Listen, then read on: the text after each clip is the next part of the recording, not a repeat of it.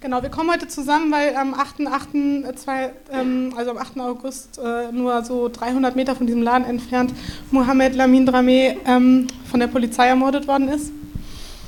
Vielleicht habt ihr es auch mitbekommen, mh, dass inzwischen klar ist, also der Aufklärungsstand ist, äh, seit heute steht es fest, dass ähm, es durch die ähm, PolizistInnen, die äh, Mohammed ermordet haben, ähm, nicht einmal eine Ansprache gegeben hat und absolut keine, ähm, sie keine Hilfe oder keinen Schutz geleistet haben, sondern ihn eigentlich im Grunde direkt erschossen haben. Ähm. Und also sind wir hier ähm, Gedenken an Mohammed und an die vielen Menschen hier in der Nordstadt und in Deutschland und überall, die durch die Hände der Polizei zu Tode kommen und die ähm, nicht in Schutz und Sicherheit durch Polizei und Staat vertrauen können. Geschichte Mohammeds ist die Geschichte des Versagens durch Staat und Behörden, einem jungen Menschen nicht zu helfen, der durch die traumatischen Erfahrungen der Flucht aus dem Senegal nach Europa belastet gewesen ist. Mohammed hat keine Hilfe bekommen, bis er verzweifelt genug war, um im Hinterhof dieser Jugendhilfeeinrichtung St. Antonius Absichten zu zeigen, sich das Leben zu nehmen. Der Notruf, den die Einrichtung dann abgesetzt hat, der ging natürlich ausgerechnet bei der berühmt-berüchtigten Wache Nord, eigentlich soll das Mikro höher halten. Und es ist die Polizeidienststelle hier im Viertel, die berühmt-berüchtigt ist, dafür Menschen rassistisch zu diskriminieren, misogyn zu diskriminieren, zu drangsalieren, zu bedrohen, zu verletzen, sogar zu erschießen. Ähm, es ist seither ein Widerstand hier im Viertel zu spüren gewesen wie noch nie zuvor. Viele Menschen erheben ihre Stimme, teilen ihre Erfahrungen und machen deutlich, dass Mohammeds Tod kein Einzelfall ist, sondern im strukturellen Zusammenhang zu einem rassistischen und diskriminierenden Normalzustand hier steht, der insbesondere durch Polizei und Ordnungsbehörden erzeugt wird. Es hat in den letzten Monaten sehr viele Veranstaltungen und Diskussionen gegeben. Es hat mehr Öffentlichkeit gegeben für das Verhältnis ähm, der Menschen zu Staat und Polizei wie noch nie. Die Frage ist so ein bisschen, was machen wir hier? Was haben wir eigentlich dem hinzuzufügen. Es haben viele Menschen gesprochen, es werden weiter viele Menschen sprechen. Mm, wir wollen versuchen, heute eine Art von Übersetzungsarbeit zu beginnen. Übersetzung zwischen Theorie und Praxis, zwischen Wissenschaft und Straße, zwischen Geschichte und Gegenwart, vielleicht auch zwischen den USA und Deutschland, zwischen Wissen und Erfahrung. Defunding the Police, so ist es überschrieben, Spekulation über emanzipatorische Formen sozialer Sicherheit. Was meinen wir eigentlich damit? Das heißt, dass man Kritik an der Polizei und kritische Gegenöffentlichkeit verbinden muss ähm, mit einer Diskussion zu Alternativen. Und was das eigentlich sein könnte, das glaube ich, ist die Debatte, die wir führen müssen und über die wir uns verständigen müssen, für die wir auch kämpfen müssen. Was wäre denn, um nur eine Alternative zu nennen, die dringend wäre, wenn die Jugendhilfeeinrichtung nicht die Polizei hätte rufen müssen? Was wäre, wenn es eine andere Möglichkeit gäbe, eine Alternative gäbe dazu?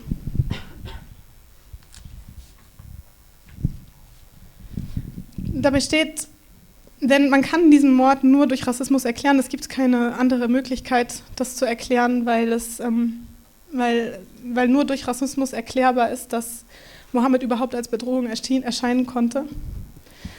Und ich glaube, es steht in Deutschland in direktem Zusammenhang damit, dass die Polizei als sogenannter Freund und Helfer erscheint und so wahrgenommen wird. Und das ist ein Problem mehrheitlich weißer Dominanzgesellschaft. Wenn ein schwarzer Jugendlicher hier erschossen wird, dann heißt es, wir sind auch nicht in den USA. Aber wir sind tatsächlich nicht in den USA, denn vielleicht könnte man sogar sagen, es gibt hier viel weniger Widerstand oder hat bisher viel weniger Widerstand gegen strukturellen Rassismus gegeben. In Deutschland glaubt die weiße Mehrheitsgesellschaft wirklich immer noch, die Polizei diene dem Schutz und der Sicherheit. Aber das ist nicht die gleiche Sicherheit für alle. Die Sicherheit der einen ist das Risiko der anderen, zu überwacht zu werden, drangsaliert zu werden, kontrolliert zu werden, Gewalt zu erfahren. Und so gibt es tausende Einzelfälle, die sich verdichten, die sich zu einem Muster, zu einem, zu einem, zu einem Muster von Rassismus in, in der Staatsgewalt verdichten. Und ich glaube, es ist, der, es ist sozusagen jetzt wirklich Zeit zu fragen, ähm, was wir mit dem Widerstand, den wir spüren können, gegen die Alltäglichkeit auch dieser Gewalt ähm, tun können. Hm, und ich glaube dabei, ähm, und das können wir gerne diskutieren, geht es manchmal weniger, oder ich spreche auch nicht nur für mich, sondern für die, die diese Veranstaltung lange vorbereitet haben oder auch die folgenden Veranstaltungen vorbereiten. Es geht, hm, glaube ich, weniger um die Frage, ob Reform oder Abschaffung. Ich glaube, das ist eine rein theoretische Frage. Ich glaube, für uns ist wichtiger, eine praktische Frage danach zu versuchen zu finden Ähm, was sind Alternativen? Also wie kann man eigentlich das Handlungsfeld äh, von Polizei und Staatsgewalt begrenzen? Also was sind konkrete, praktische Möglichkeiten heute, morgen und in Zukunft? Was wären eigentlich emanzipatorische Formen sozialer Sicherheit? Ich glaube, das System Polizei steht auf dem Spiel, wenn man anfängt zu fragen, welche Aufgaben hat sie eigentlich und worüber und man sich anfängt darüber gesellschaftlich zu verständigen, welche Institutionen diese Aufgabe eigentlich sinnvollerweise übernehmen könnten und als gesellschaftliche Frage versteht und als systemische Frage, damit Schutz und Sicherheit nicht differenziell nur wenigen als Privileg zugestanden wird.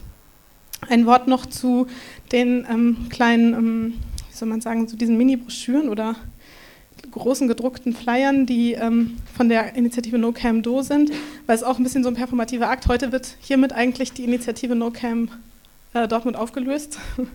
Und die Gründe dafür könnt ihr da nachlesen oder auf der Webseite nachlesen.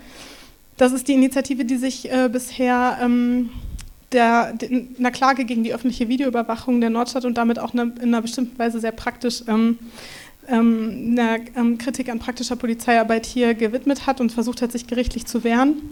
Ihr könnt das genauer nachlesen, was es damit auf sich hat. Der Punkt ist, die Klage ist verloren.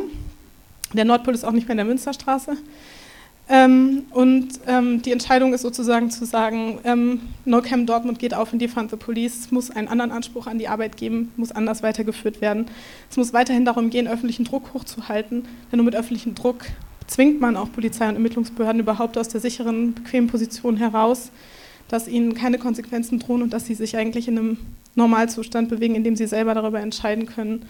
Ähm, ähm, genau sie ständig Menschen bedrohen können und diskriminieren können, ohne je Konsequenzen fürchten zu müssen.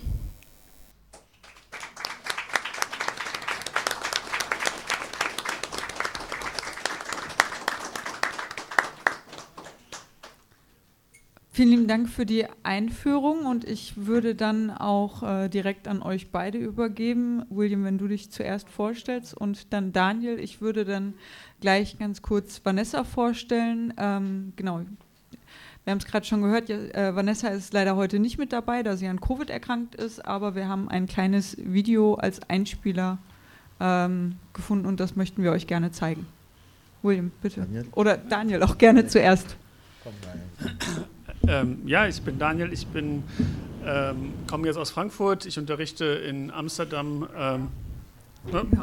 So, kann man mich so hören? Perfekt. Ja. Ähm, also ich ähm, unterrichte in Amsterdam zum Thema ähm, Kritiken von Staatsgewalt unter anderem. Ich komme jetzt aus Frankfurt.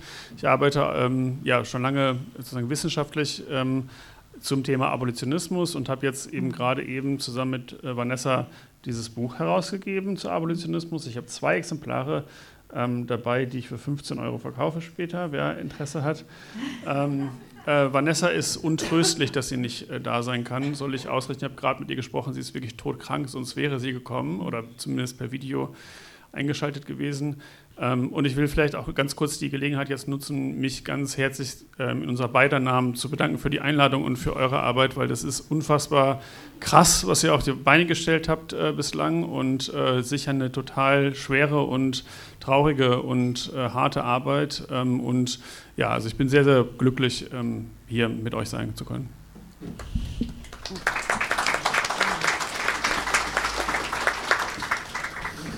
Ja, danke, dass du da bist, Daniel. Äh, ich freue mich äh, für meinen Teil äh, besonders hier ähm, deine Expertise, Analyse, Erfahrung äh, mit dir äh, also zu, zu erkunden. Ich bin ähm, Roderick William Dumtio. Ähm, ich arbeite ähm, als Kultur- und pädagogischer Referent äh, für unterschiedliche Organisationen und Vereine.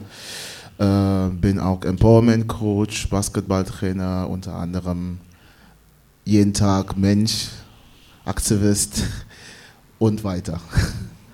Ja, ich freue mich hier zu sein. Ähm, das ist für mich eine Herzensangelegenheit, ähm, äh, vor allem angemessen des Anlasses. Es ist äh, schon sehr, sehr schwierig, allerdings auch äh, für mich sehr, sehr ähm, reparierend, äh, so viele Menschen immer wieder hier zu sehen, die sich Zeit äh, für diese Thematik nehmen. Ähm, ja, ich will nochmal sagen, eure Interesse und Engagement ist einfach für einen Mensch wie ich ähm, Akku. Das ist für mich Energie und ähm, bedanke mich äh, wirklich dafür. Dankeschön.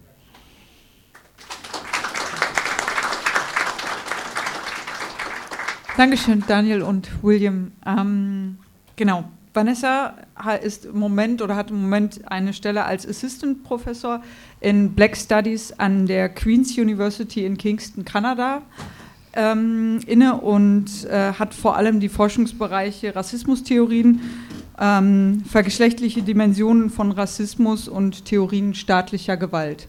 Wir haben einen Ausschnitt aus einem Online-Vortrag, den ihr vor einigen Tagen. Ähm, gestern. Gestern, gestern sogar. Okay. Gestern wurde der veröffentlicht. Ja. Gestern, ähm, genau. On, einen Ausschnitt aus einem Online-Vortrag, den wir euch gerne zeigen möchten. Ähm, das Ganze wurde durch die Akademie der Künste ähm, aufgezeichnet und das ist eigentlich ein äh, Gespräch, ein Briefverkehr zwischen euch beiden ähm, wir haben diesen Ausschnitt ausgewählt. Es geht vor allem um Vanessas ähm, ja, Erfahrungen aus ihrem Leben hier in Deutschland, aber auch äh, in den USA, in Chicago. Und ähm, dabei geht es vor allem um ja, äh, staatliche Gewalt und wie sie diese erfährt und in welchen Zusammenhängen sie das Ganze stellt. Lieber Daniel, vielen Dank fürs Teilen deiner inspirierenden und wichtigen Gedanken und auch deiner Erfahrungen und Perspektiven zur Frage der Gewalt, zum differenziellen Leben im Bahnhofsviertel, einem der Kristallisationspunkte von vorzeitigen Toten in Frankfurt, in seinen vielseitigen Formen und zum Abolitionismus. Beim Lesen deiner Worte habe ich mir vorgestellt, wie ich durchs Bahnhofsviertel laufe und wie bekannt mir das alles ist. Ich habe vor einigen Jahren eine Zeit lang im Bahnhofsviertel gewohnt, in der Münchner Straße 57 direkt im Haus von der Diskothek Django. Mein damaliger Partner, der selbst sieben Jahre in Butzbach inhaftiert war, hat damals dort gewohnt. Er hat die Wohnung über Bekannte bekommen, ziemlich bald nach seiner Entlassung. Es wäre sicher sonst sehr schwierig geworden. In dem Haus haben zu der Zeit hauptsächlich SexarbeiterInnen, oft migrantische und auch illegalisierte Personen, einige Dealer und vor allem gesellschaftlich Marginalisierte gelebt. Ich habe dort, wie auch an anderen Orten in Frankfurt, wo gesellschaftlich marginalisierte, verarmte und kriminalisierte Gruppen leben, auch aber nicht ausschließlich rassifiziert, oft mitbekommen, wie staatliche und interpersonelle Gewalt zusammenhängen. In einer Nacht wurde eine Sexarbeiterin von einem Freier ziemlich mies angegangen. Es sind ihr dann einige Personen zur Unterstützung geeilt und haben interveniert. Sie haben sie zu einem anderen Ort gebracht und haben Druck auf den Freier ausgeübt. Das habe ich dort öfters mitbekommen und auch wieder gelernt, dass viele dort die Polizei niemals rufen würden. Gerade diejenigen Personen nicht, die illegalisiert und kriminalisiert sind. Für sie bedeutet Polizei nämlich einfach kein Schutz. Im Gegenteil, die Polizei macht in den meisten Fällen alles nur noch schlimmer.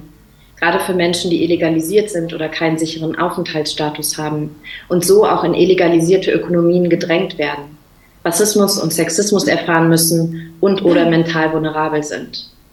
Gleichzeitig hat mir das immer wieder deutlich gemacht, dass es die alternativen Strukturen wirklich braucht. No one is disposable. Obwohl es einige erhebliche Unterschiede zu den USA gibt, was die Geschichte der Polizei sowie die Konjunkturen des Rassismus und dem Verhältnis zum Kapitalismus angeht, haben mich diese Formen des Aufeinanderaufpassens an Ereignisse und Umgangsweisen erinnert, wie ich sie in den USA aus schwarzen verarmten Zusammenhänge, Zusammenhängen und auch meiner eigenen Familie kenne. Sich den Staat ins Haus zu holen, oder auch auf die Straße. Abgesehen davon, dass diese Viertel sowieso schon ständig im polizeilichen Visier sind, will dort meist niemand. Ich habe bereits als Kind während unserer Familienbesuche in den USA gelernt, dass die Polizei eine Form des Terrors im, viel, im Leben vieler armer, besonders schwarzer, auf Color und migrantischer Menschen darstellt. Mein Onkel, der die meiste Zeit seines Lebens inhaftiert war und ein Kind der Crack-Pandemie, hat mir einmal gesagt, dass die Polizei sein ganzes Leben bestimmt. Damit meinte er nicht nur die Sicherheits- oder Gefängnisbeamten in den Gerichten oder im Knast oder die Jagd auf ihn, während er versuchte, etwas Geld zu machen mit dem Verkauf von gebrannten CDs oder billiger Kosmetik an der Straße oder die Schikanierung durch Polizei und Festnahmen, als er wohnungslos war. Er bezog sich auch auf die Polizei, die angerückt kam, statt dem Notarzt, als meine Tante, seiner Ex-Partnerin, einen schweren Asthmaanfall hatte und deswegen in den Armen meines Cousins, der damals nicht mal 13 Jahre alt war, verstarb. Mein Onkel hat mir damals gesagt, dass meine Cousins und Cousinen ihre, ihre Eltern eigentlich durch die Polizei verloren haben. Ich verweise auf meinen Onkel, weil ich von ihm in jungen Jahren so verdammt viel über Gewalt, aber vor allem auch die Kritik an Gewalt gelernt habe. Und ich hoffe insge insgeheim, dass er das auch wusste. Die Perspektiven meines Onkels, Terry hieß er, verweisen darauf, dass Polizei nicht einfach nur eine Institution darstellt, sondern dass es sich dabei vielmehr um ein Verhältnis der Kontrolle und Kriminalisierung handelt. Dankeschön. Genau dieser kurze Ausschnitt aus eurem gestrigen Online-Vortrag ähm, zeigt auf jeden Fall viele verschiedene Facetten auf, ähm, was staatliche Gewalt angeht. Vanessa spricht die Intersektionalität der Thematik an, sie spricht ähm, die ja, oder schneidet ganz kurz die geschichtlichen äh, Unterschiede zwischen den USA und Deutschland an. Ähm, es geht um eine Ökonomisierung, ähm, um das ausbeuterische System des äh, Strafens und die grundlegenden Logiken ähm, des Kapitalismus, die dafür sorgen, dass es bei staatlicher Gewalt um Kontrolle und Kriminalisierung geht, vor allem was vergesellschaftlich marginalisierte Personengruppen angeht. All diese verschiedenen Facetten, die sie da anspricht, aus ihrem persönlichen Erfahrungen ähm, und ihrem Leben möchten wir gerne heute ähm, ja, ein bisschen auseinandernehmen und uns genauer äh, anschauen und beleuchten. Und ähm, genau, da würde ich gerne mit der offensichtlichsten Frage eigentlich zuerst starten und die geht an dich, Daniel. Ähm, was ist denn eigentlich Abolitionismus? Was meint der Begriff? Ähm, wo kommt der her? Und ähm, genau. Soll ich lang antworten oder kurz? Mittel. Vielleicht, ja, Mittel. Mittel ist vielleicht ganz gut. Ja, also ähm, der Begriff Abolitionismus kommt halt vom englischen Wort abolish äh, für abschaffen. Ne? Und, äh, aber wenn man in den USA Abolitionismus sagt, dann ist damit eigentlich meistens oder ursprünglich meistens die Abschaffung der Versklavung äh, schwarzer Menschen in, ähm, im 19. Jahrhundert gemeint. Also der, dieser Prozess der, der Abschaffung. Ähm, und äh, ein Begriff, der in dem Kontext immer sehr, sehr wichtig ist, von äh, W.E.B. Du Bois äh, geprägt, der Begriff der Abolition Democracy, also äh, der Abschaffungsdemokratie. Und damit meinte Du Bois damals schon, dass es ähm, dass sozusagen der Prozess der Abschaffung mehr sein muss, als dass einfach nur was wegfällt. Ja, also die Versklavung ähm, muss überwunden werden. Ja, das ist was, was das weggefällt, aber das reicht halt nicht, wenn das nicht gleichzeitig auch damit einhergeht, neue Institutionen zu erfinden, ja, neue Institutionen zu schaffen. Ähm, und damit meinte er in dem Kontext halt das Einrichten auch von ökonomischer Macht und von politischer Macht. Ne? Und mhm. ähm, die Idee war halt, dass sozusagen, wenn schwarze Menschen nicht auch ähm, wirklich reale Macht bekommen, dass sie dann eigentlich, dass sich dann immer wieder so Unterdrückungsmechanismen reproduzieren werden. Und an, und an dieses Versprechen ja, der, der Abolitionsdemokratie oder überhaupt des Projekts der Abschaffung haben dann halt neuere abolitionistische Bewegungen angeknüpft und sich damit auch in diese Tradition gestellt. Und das ging eigentlich durch das 20. Jahrhundert schon los in den USA mit Gruppen wie den Black Panthers, die auch versucht haben, genau diese Doppelbewegung zu wiederholen. Einerseits eine Abweisung von staatlicher Gewalt oder rassistischer Polizeigewalt, aber andererseits auch selber ähm, ja, neue Institutionen einzurichten, wie zum Beispiel ähm, das berühmte ja, freie Frühstück für Schulkinder zu schaffen, ne? also eben soziale Alternativen zu schaffen. Und vielleicht noch ein letzter ähm, Schritt in dieser Geschichte, ja, würde ich sagen, ist eben tatsächlich die Black Lives Matter-Bewegung, die sozusagen auch an, diese, an dieses Versprechen der Abolition anknüpft, wenn halt auch da die Kritik von Polizeigewalt verknüpft wird, auch mit Forderungen nach ökonomischer Gerechtigkeit oder nach, ähm, ja, dass sozusagen diese Forderung zum Beispiel nach Defunding the Police immer auch bedeutet, die Mittel, die frei werden, ja, umzuverteilen in andere Institutionen der gesellschaftlichen Teilhabe. Ähm, und da, glaube ich, kann man gar nicht genug betonen, dass, ja, dass eben wirklich der Black Lives Matter-Bewegung, glaube ich, das hoch anzurechnen ist, dass diese Frage der Polizeigewalt überhaupt auf die Tagesordnung gesetzt wurde, ähm, so, so, stark the theoretisiert wurde. Und ja, vielleicht auch noch dazu, dass, dass eben der Abolitionismus von Anfang an, ja immer schon, schon im 19. Jahrhundert auch eine internationale Bewegung war. Ja? Also dass das nicht eine Bewegung war, die auf die USA beschränkt war, auch nicht auf die Amerikas beschränkt war, sondern dass es da eigentlich die ganze Zeit Versuche gab, das internationalistisch zu denken. Und deshalb gibt es auch für den Abolitionismus auch in Europa und in Deutschland in genau solchen Initiativen, wie ihr sie seid, ja, und in, in anderen Gruppen, in anderen Kontexten, wie bei Uri Jallo, wie bei äh, Christi Schwundeck, wie bei äh, Achidion, ähm, ja, diese ganzen Fälle aus Deutschland, die, ähm, die man kennt, die sind, glaube ich, auch sozusagen Vorläufer, weil sie auch eben in dieser Hinsicht so radikale Kritiken an Staatsgewalt schon formuliert haben. Du hast es gerade schon so ein bisschen angeschnitten, auch äh, du, du, hast gesagt, es ist eigentlich eine internationale Debatte, ähm, bist auch ganz kurz auf die historischen Hintergründe eingegangen. Hier in Deutschland hat die abolitionistische Bewegung jetzt noch keine lange Geschichte. Ähm, warum trifft denn die, die Forderung nach einer Abschaffung der Polizei gerade hier in Deutschland so in ja, das Herz unseres äh, staatlichen Systems. Warum ähm, wird das von den meisten Menschen hier in Deutschland eigentlich als ähm, alternativlos betrachtet, die Polizei abzuschaffen? Und, und ja. ähm, wird erstmal ähm, weit von sich gewiesen. Ja, also ich finde, das ist eine schwierige Frage. Also das könnt ihr vielleicht sogar besser beantworten als ich. Erstmal glaube ich, es gibt schon Vorläufer auch eben des Abolitionismus in Deutschland. Ne? Also mhm. einerseits eben ja vielleicht kleinere Initiativen, die sich gegen Polizeigewalt oder gegen Gefängnisse richten, aber zum Beispiel im äh, Refugee-Aktivismus, ja? also zum Beispiel die Forderung von Abolish Lager oder äh, äh Abolish äh, Borders, ja, hatte in den 90ern oder in den Nullerjahren ja schon auch eine, eine gewisse, einen gewissen Rückhalt.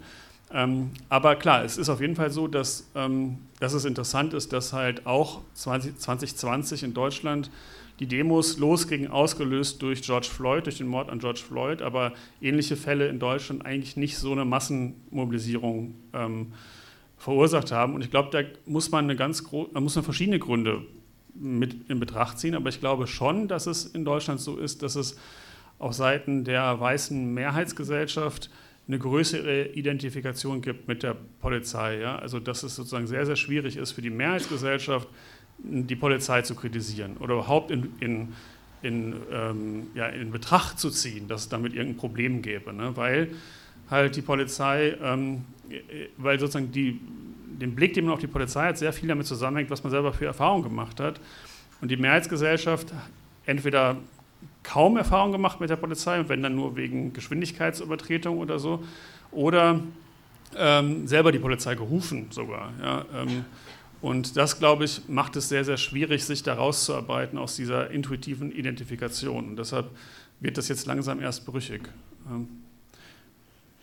Du hast es gerade angesprochen, wir haben eine große Identifikation der ähm, ja, vor allem weißen Mehrheitsgesellschaft in Deutschland mit der Polizei und ihrem, ihren Praktiken, mit den Praktiken des Polizierens. Ähm,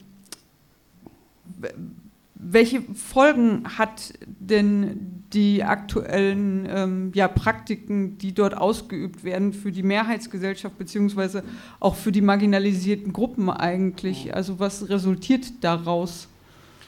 Ja, ich glaube, das ist erstmal wichtig, so ähm, sich das klarzumachen, dass Polizeigewalt halt mehr ist als das, was man so denkt, wenn man jetzt an Schlagstock oder Mord. Ja? Also der Mord äh, an Mohammed ist sozusagen die extremste Form davon, aber die passiert äh, auf eine viel subtilere Weise alltäglich ja, und die ganze Zeit und die hat viel damit zu tun auch, was wir für eine Form von ganz, unserer ganze Weltwahrnehmung, Selbstwahrnehmung davon geprägt ist. Ne? Und ähm, äh, ein Beispiel ist, also zum Beispiel, wie man sich im öffentlichen Raum bewegen kann überhaupt. Ja, also zum Beispiel durch Racial Profiling, dass eben ähm, klar ist, dass für viele ja, äh, schwarze Menschen, äh, People of Color, aber migrantisierte Menschen, arme Menschen, ähm, eine, eine, ganz andere sozusagen Erwartungshaltung ist, wenn man sich im öffentlichen Raum ähm, äh, bewegt ja, oder äh, dann befürchten muss, dass man eben angehalten wird oder kontrolliert wird, ähm, als als weißer Mensch oder als Mensch, der sozusagen ähm, gut situiert ist.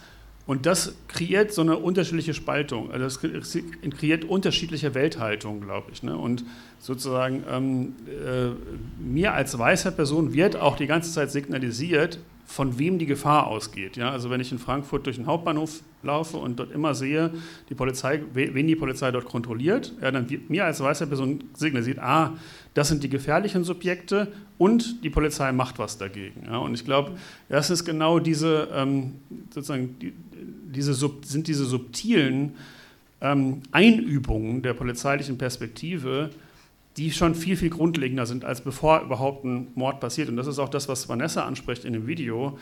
Ne? Und das ist auch das, was, was viele abolitionistische Theoretikerinnen sich die ganze Zeit fragen, wie kommt das eigentlich, dass wir bereit sind zu akzeptieren und das als das Normalste von der Welt ansehen, dass wir so viele Menschen in Käfige sperren? Ja, oder mhm. dass die Polizei das ist, dass die Polizei das ist, die Institution ist, die man ruft, wenn jemand in einer psychischen Krise ist. Ja, also diese, damit das überhaupt so ist, ja, da muss schon ganz viel passiert sein. Und das hat eben was damit zu tun, was es für Erwartungshaltungen gibt. Auf der einen Seite und eben auf der anderen Seite bei den betroffenen Communities, ähm, was es da für eine alltägliche Gewalt gegeben hat, ja, die, die gar nicht spektakulär ist, die nicht unbedingt eben immer mit äh, im Mord endet, ja, aber die halt den Mord vorbereitet. Bevor wir gleich ähm, noch genauer auf die, die Situation hier in Dortmund zu sprechen kommen, ähm, würde ich gerne noch darauf eingehen. Wir sind ja auch heute hier, ähm, es wurde bei der Einführung schon angesprochen. Ähm, es gab zahlreiche Veranstaltungen in Dortmund und es wird auch noch weitere geben, die sich damit beschäftigt haben, wie ähm, reformistische Ansätze äh, innerhalb der Polizei aussehen können, damit solche Dinge wie am 8. August nicht nochmal passieren. Ähm, es ging über die Debatten von eingeschalteten Bodycams, Kennzeichnungspflicht, die auch immer wieder aufkommt äh, in Deutschland. Ähm, genau, ihr kennt die Punkte. Ähm, hier im Raum würde ich mal behaupten, sind auch einige Erfahrungen ähm, ja, zur, zur strukturellen Gewalt durch die Polizeiwache Nord äh, anwesend, ähm, ob als Zeuge oder als Opfer, als Angehöriger. Ähm, ich würde gerne darauf zu sprechen kommen, wie können denn, beziehungsweise vor dem Hintergrund dieser ganzen Debatten, die geführt worden sind, dieser ganzen Dinge, die in den letzten Monaten besprochen worden sind, ähm, kommen wir immer mehr zu dem Schluss, dass reformistische Ansätze nicht ausreichen, ähm, um das, was dort geschehen ist vor ähm, zwei Monaten oder beziehungsweise drei Monaten, ähm, aber auch was uns selber hier alltäglich widerfährt, ähm, ja, greifbar zu machen und auch äh, zu einer Veränderung führt. Ähm, deshalb würde ich gerne darüber sprechen, wie können denn tragfähige Alternativen ähm, abolitionistische Ansätze aussehen? Was wären denn da für Möglichkeiten? Was sind Reformen, um das Ganze mal ein bisschen greifbarer zu machen? Ja, also willst du eigentlich auch mal sagen? Oder soll ich, soll ich? ich genau, ja, wenn ich mein, du erst nochmal ja. aus, aus der wissenschaftlichen Perspektive ja. aus, äh, berichtest und dann. Ja, also ich meine sozusagen die, ich glaube, das ist, das ist, dafür kann uns diese Doppelbewegung, die es schon bei Du Bois gibt, immer noch helfen. Ne? Nämlich, dass Abolitionismus nie nur bedeutet, dass das wegfällt, sondern auch, dass was Neues geschaffen wird. Und was wegfällt, ist, glaube ich, oder was zurückgedrängt werden muss, ist sind diese Formen von polizeilicher Gewalt. Und ich glaube, eine ähm, starke Forderung, da ist ja die Funding ja, von, von Polizei, aber auch Form von Entkriminalisierung. Ja, also zum Beispiel die Entkriminalisierung von, äh, ähm, von Betäubungsmittelgebrauch würde in, wahrscheinlich auch in der Nordstadt, auf jeden Fall weiß ich das in Frankfurt und in Berlin und so weiter, äh, eine ganze Menge Racial Profiling wegfallen lassen. Ja. Also das ist sozusagen schon mal eine, eine Form von, das ist eine Reform, die aber ähm, vielleicht wirklich eine, eine, Rückdrängung von polizeilicher Gewalt ähm, ermöglicht. Ähm, auch die Entmilitarisierung ja, oder die Entwaffnung auch von Polizei. Ja, also hier Maschinengewehren, auch Taser. Ja, also das hat auch was damit zu tun, wie die Polizei ausgestattet ist. Ja. Das heißt, das ist diese negative Seite der Zurückdrängung. Und gleichzeitig muss das aber auch eben immer einhergehen, dass man ähm, ja, neue Formen der, der Teilhabe schafft. Und das sind ähm, in der abolitionistischen Bewegung wird das häufig unter so ähm, ja, Formen der sozialen Teilhabe gefasst, wie zum Beispiel Gesundheitsversorgung. Ähm, in, also hier besonders interessant halt ähm, für psychische ähm, äh, Krisensituationen Anlaufstellen zu schaffen, ähm, Housing, also sozusagen Wohn, Wohnraum zu schaffen, überhaupt demokratische Formen zu schaffen, das eigene Leben gestalten zu können. Ähm, das heißt auch ökonomische Macht ja, ähm, äh, in, in, den USA stark verbunden mit dem Begriff der Reparation, auch, äh, auch vielleicht interessant für eine deutsche Diskussion. Ähm, das heißt eben die Mittel von repressiven in soziale ähm, äh, ähm, Seiten umzuverteilen.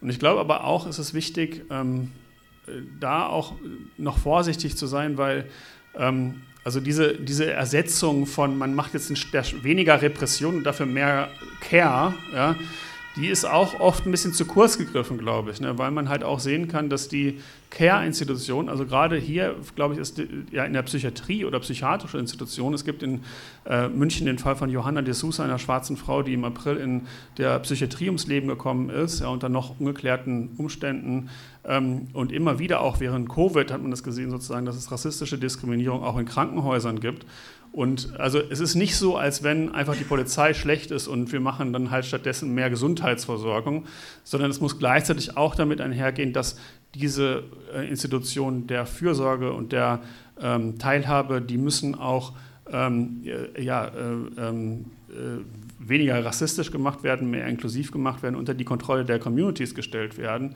ähm, und demokratisiert werden und eine ganz andere Form auch der Sorge ermöglichen als die, äh, die die bürgerliche Gesellschaft für uns vorgesehen hat. Ich denke, eine Konsequenz, die wir alle aus ähm, dem Mord an Mohammed mitnehmen, ist, dass die Jugendhilfeeinrichtung, die ähm, im August die Polizei gerufen hat, keine andere Möglichkeit hatte. Also es gab keine andere Institution, die sie hätten anrufen können. Es gab keinen, oder es gibt in Nordrhein-Westfalen kein Kriseninterventionsteam äh, in dem Sinne, was für solche ähm, Situationen äh, da ist. Und ähm, da wäre meine Frage an dich, William. Was brauchen wir hier in der Nordstadt? Also brauchen wir so ein Kriseninterventionsteam? Wie müsste das aussehen? Wen könnte man rufen? Genau, wie schätzt du die Situation ein? Was brauchen wir hier in der Nordstadt? Ist eine sehr schwierige Fra äh, Frage. Ähm, ich glaube, äh, die Antwort äh, zu dieser Frage kann nicht von einer Person, vor allem nicht von mir kommen. Äh, die soll von, von, von uns kommen, alle von Gremien, die sitzen könnten und äh, sich Gedanken machen können ähm, über diese Fragen.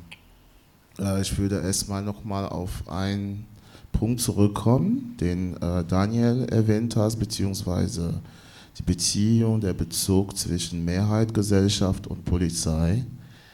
Ähm, nämlich auch die Beziehung zwischen Nicht-Mehrheit, Gesellschaft und Polizei. Wer ist die Nicht-Mehrheit, Gesellschaft? Äh, ich glaube, das wissen wir, die Nicht-Mehrheit-Gesellschaft ist die ratifizierte Gesellschaft. Äh, die nennt man auch die Ausländer. Ähm, und ähm, da fängt auch schon mal das Problem an.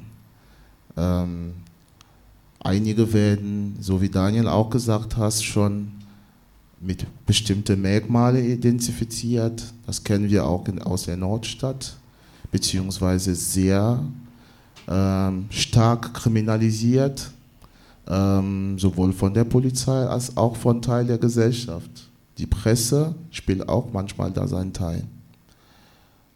Diese Nicht-Mehrheit-Gesellschaft, diese Ausländer, ähm, haben auch eine Art Akzeptanz der Polizei. Es ist normal, in diesem Teil der Gesellschaft einfach jeden Tag kontrolliert zu werden und nichts zu sagen und sich nicht zu trauen zu fragen, warum werde ich kontrolliert. Es ist alltäglich und normal von der Polizei, sagen wir, schlecht behandelt oder sogar in meinem Fall schon äh, rechtswidrig behandelt zu werden in seiner eigenen Wohnung und sich nicht zu trauen, was dagegen vorzunehmen. Weil man da, davon ausgeht oder vorgeht, man könnte nichts tun. Man steht da allein, nicht gegen eine Polizistin, einen Polizist, sondern gegen eine sehr starke Institution. Und was macht die, die Mehrheit? Die Mehrheit Gesellschaft äh, schaut vorbei. Und das kennen wir ja. Daniel hat auch gesagt, ja, die sind meistens die Ersten, die die Polizei anrufen. Der Nachbarn, die Nachbarin, wegen Lärmbelästigung. Vielleicht ist die afrikanische Stimme im Treffen zu laut, die afrikanische Musik zu laut. Dann ruft man die Polizei und daraus kommt man mit äh, Handschellen im Wachenort und wird sofort als Polizei bekannt bei der nächsten Sache, bei dem nächsten Fall. Und so wird man, das wird dann eine Kettenaktion und Reaktion. Und wird dann man am Endeffekt im System durch diese, diese Methoden direkt kriminalisiert, illegalisiert. Abolish the fullest, Abolitionismus ist nicht nur wie auch Daniel in, auf seine Art gerade schon gesagt hat, nicht nur eine, ähm, sagen wir, ähm, äh, drastische ähm, Let's End the Police, drastische, ähm, sagen wir, Beendigung der Polizei. Nein, es ist eine gründliche, also eine gründliche, will ich nochmal sagen, eine gründliche Analyse, Überlegung der Form der Gesellschaft, in, in der wir leben und eine Überlegung darüber, welche tiefen sozialen Alternativen wir selber aufbauen können. Ich habe das Glück, dass ich mich äh, schon immer ähm, mit, dass ich immer schon immer starke Interessen an äh, für die äh, gesellschaftlichen Strukturen Urbevölkerungen äh, hatten und diese zeigen uns ganz leicht, um auf deine Frage zurückzukommen, welche Alternativen es gibt für eine Gesellschaft, für ein Viertel wie Nordstadt. Es gibt Alternativen. Es sieht nur in unser sehr luxuriöses, äh, ähm, kapitalistisches Leben hier, äh, sieht es sehr, sehr ungreifbar weil wir immer den Eindruck haben, wir sind zu weit. Es ist der Weg auf unser Ursprung, gesellschaftliche Strukturen zurückzukommen, die damals äh, wissenschaftlich, die damals auch äh, geprüft in viele Bevölkerungen sehr gut funktioniert haben. Die, also die nehmen wir gar nicht mehr in Betracht. Ich nehme ganz normales Beispiel in der Nordstadt sind ja seit Jahren angeblich sehr, sehr viele engagierte Menschen unterwegs. Allerdings äh, kommen wir immer wieder auf Demos, äh, auf solche Vorträge und wundern uns, dass es noch wieder eine neue Opfer gibt, noch wieder eine neue. Und schaffen es trotzdem nie über unsere politische äh, äh Überzeugungen oder Richtungen zu kommen, über unsere ethnischen, äh, ähm, äh, sagen wir, äh, Herkünfte überzukommen, um stark darüber nachzudenken, wie können wir uns wirklich so organisieren, dass wir diese Hilfe anbieten. Dass wir zum Beispiel irgendwann mal sagen, okay, wir haben jetzt äh, Flyers, Zettel und geben das an alle Jugendeinrichtungen, an alle LWL-Kliniken hier, dass wir unsere eigenen Räume schaffen und sagen, hier könnt ihr uns anrufen, wir haben schon den Raum, den Raum, den Raum, dort könnt ihr auch Leute zu uns schicken, weil Mohammed ist war in eine LWL-Klinik, ist, ist zurück in die jungen Einrichtung geschickt worden. Hätte er vielleicht einen Vorschlag bekommen, es gibt doch noch eine andere Möglichkeit, wäre er vielleicht heute noch am Leben. Wollte ich nochmal dazu sagen. Dankeschön. Danke.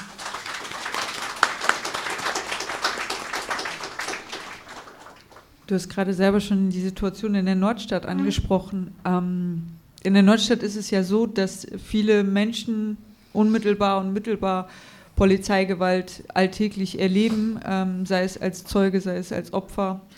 Ähm, vor allem Eltern von Kindern of Color ähm, oder vor allem Eltern von, von, Kindern of Color bereiten ihre Kinder auch darauf vor, auf diese Zusammentreffen mit der Polizei. Und ähm, Polizei wird nicht als Freund und Helfer dargestellt, sondern ähm, wie man sich richtig verhält, vorsichtig verhält im Umgang mit der Polizei. Wir wissen, dass aus den Veranstaltungen des Jugendforums ähm, hier im Dietrich-Keuning-Haus auch viele Jugendliche in den letzten Wochen geäußert haben, wie ihre Erfahrungen aussehen mit der Polizei. Ähm, also unabhängige Kontrollen. Ähm, Rucksäcke werden durchsucht auf dem Schulweg, auf dem Weg zur Grundschule. Ähm, und Kinder und Jugendliche werden angehalten aufgrund ihrer Hautfarbe. Rassismus spielt ein ganz großes Thema dabei. Wir sehen vor allem, dass die Folgen für ja, eine politisch-demokratische Kultur oder auch ein Verständnis von Rechtsstaatlichkeit natürlich verheerend sind für die Sozialisation von Kindern und Jugendlichen, die hier in der Nordstadt aufwachsen. William, wie siehst du das? Was müssen wir äh, unseren Kindern und Jugendlichen hier in der Nordstadt mitgeben? Was können wir ihnen mitgeben? Was können wir, wie können wir ihr Vertrauen wieder stärken? Ähm, also erstmal würde ich nicht damit anfangen, den Kindern zu sagen oder Jugendlichen zu sagen, ähm, ihr muss noch mal mehr Vertrauen an die Polizei aufbauen. Nein, auf gar keinen Fall. Das, das wäre so, als würde ich sie. Also, ähm, ich würde gerne noch mal eine kleine Geschichte loswerden. Heute Morgen ähm, stand ich an, am Nordmark und habe noch Flyer für die Demo morgen verteilt und wurde von einer Frau angesprochen. Diese Frau hat ähm, kaum Deutsch gesprochen, also gar kein Deutsch gesprochen. Ihre Freundin hat ein bisschen Deutsch gesprochen. Sie sprach, sie sprach Spanisch. Mein, Sprach, mein Spanisch ist echt terribel. Äh, und äh, wir konnten uns trotzdem verständigen. Diese Frau hat mir eine schreckliche Geschichte erzählt über ihren Sohn, der sie auf der Straße mal verteidigen wollte ähm, gegen einen Übergriff. Die Polizei kam, äh, der, der Sohn ging dazwischen und wurde heftig verprügelt. Er war nur 15. Er hat heute immer noch äh, Krisenanfälle. Und die Frau wird angeklagt und muss äh, 3200 etwas Euro bezahlen. Also, ähm, ja, das zeigt uns, worüber wir reden genau. Das war heute Morgen.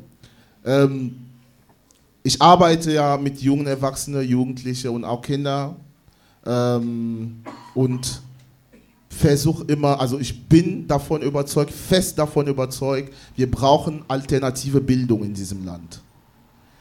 Wir brauchen alternative, nachhaltige Bildung in Schulen, und vor allem außerschulische Bildungen.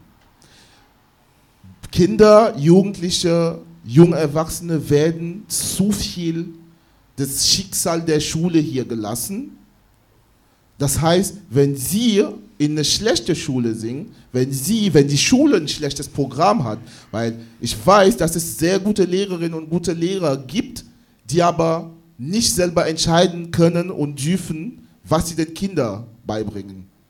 Daher brauchen wir alternative Bildungszentren, Projekten, die einfach, die einfach den halben Tag oder ein, zweimal die Woche wirklich mit den Jugendlichen, mit Kindern da sitzt und wirklich über zivilgesellschaftliche, soziale Projekte, äh, Probleme und Themen redet. Und das müssen wir dringend machen, sonst können wir so lange sprechen, wie wir tun als Erwachsene. Wir wissen alle, Veränderung bei Erwachsenen ist wie eine äh, gewachsene äh, Maispflanze nochmal zu pflanzen. Das ist, aber Veränderung bei Kindern ist einfach wie ein Samen nochmal zu pflanzen. Es ist sehr wohl möglich, bei Jugendlichen, bei Kindern viel zu erreichen. Das erreiche ich allein als Basketballcoach sehr viel. Ähm, allerdings wäre ich wieder wirklich gar nicht dafür, den vorerst den, den, den, das Gefühl zu geben, als würden sie was falsch machen. Man darf wohl als Kind, als Jugendliche auch mal Blödsinn machen. Und dafür muss man nicht erschossen werden. Oder Daniel? Ja.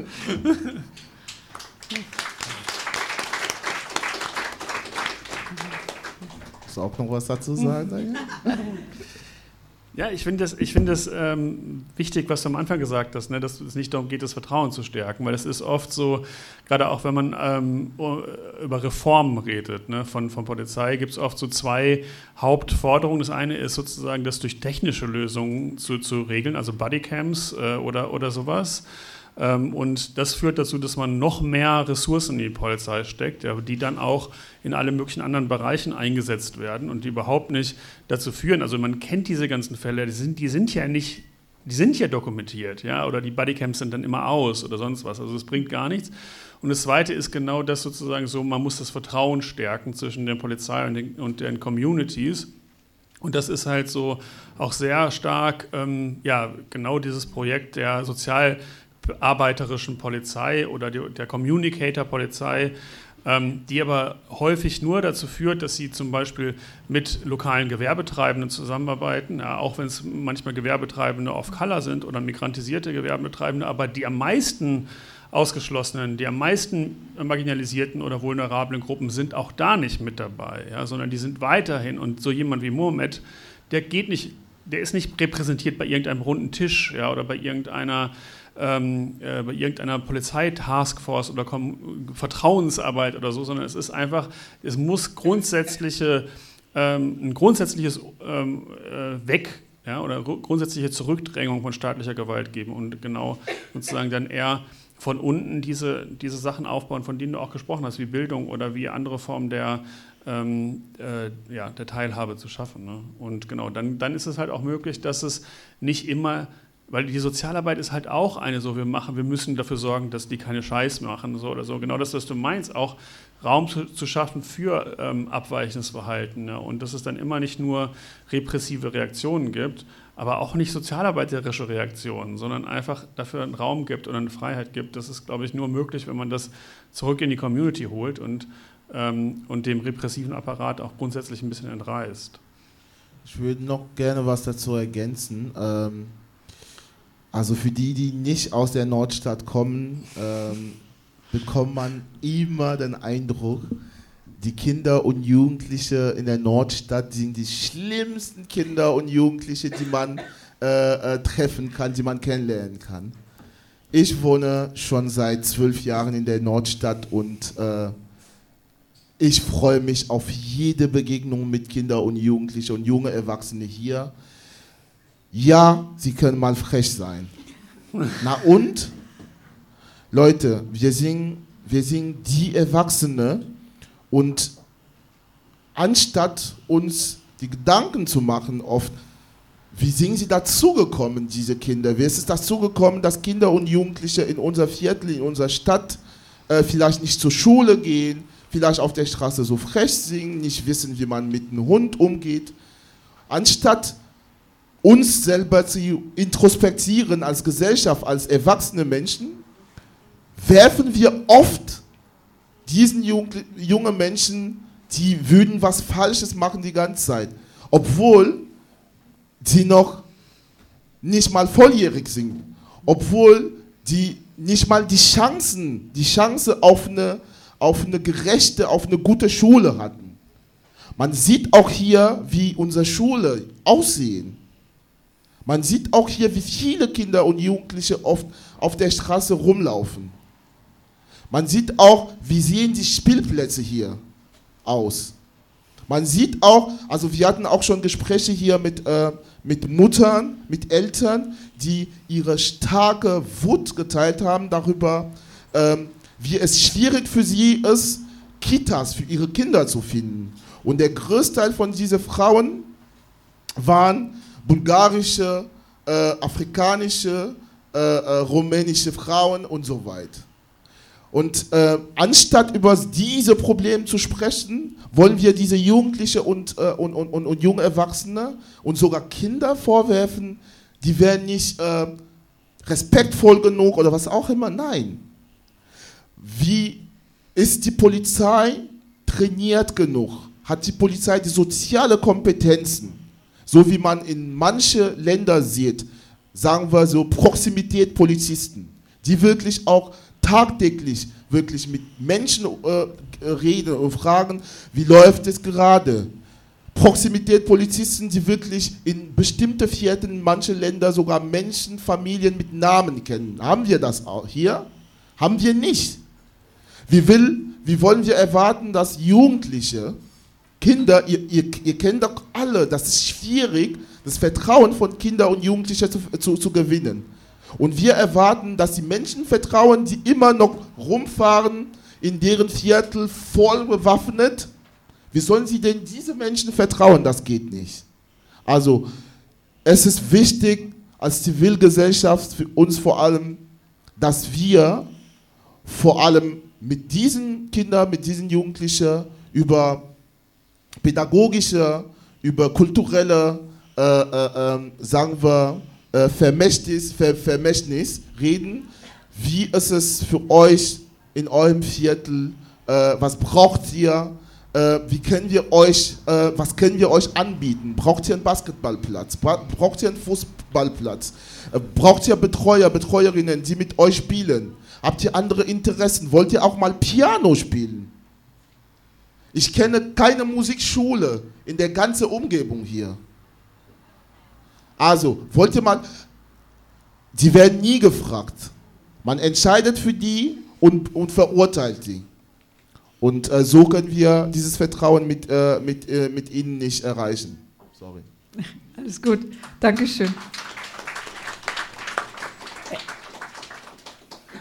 Ihr habt jetzt gerade beide einige politische Forderungen auch formuliert.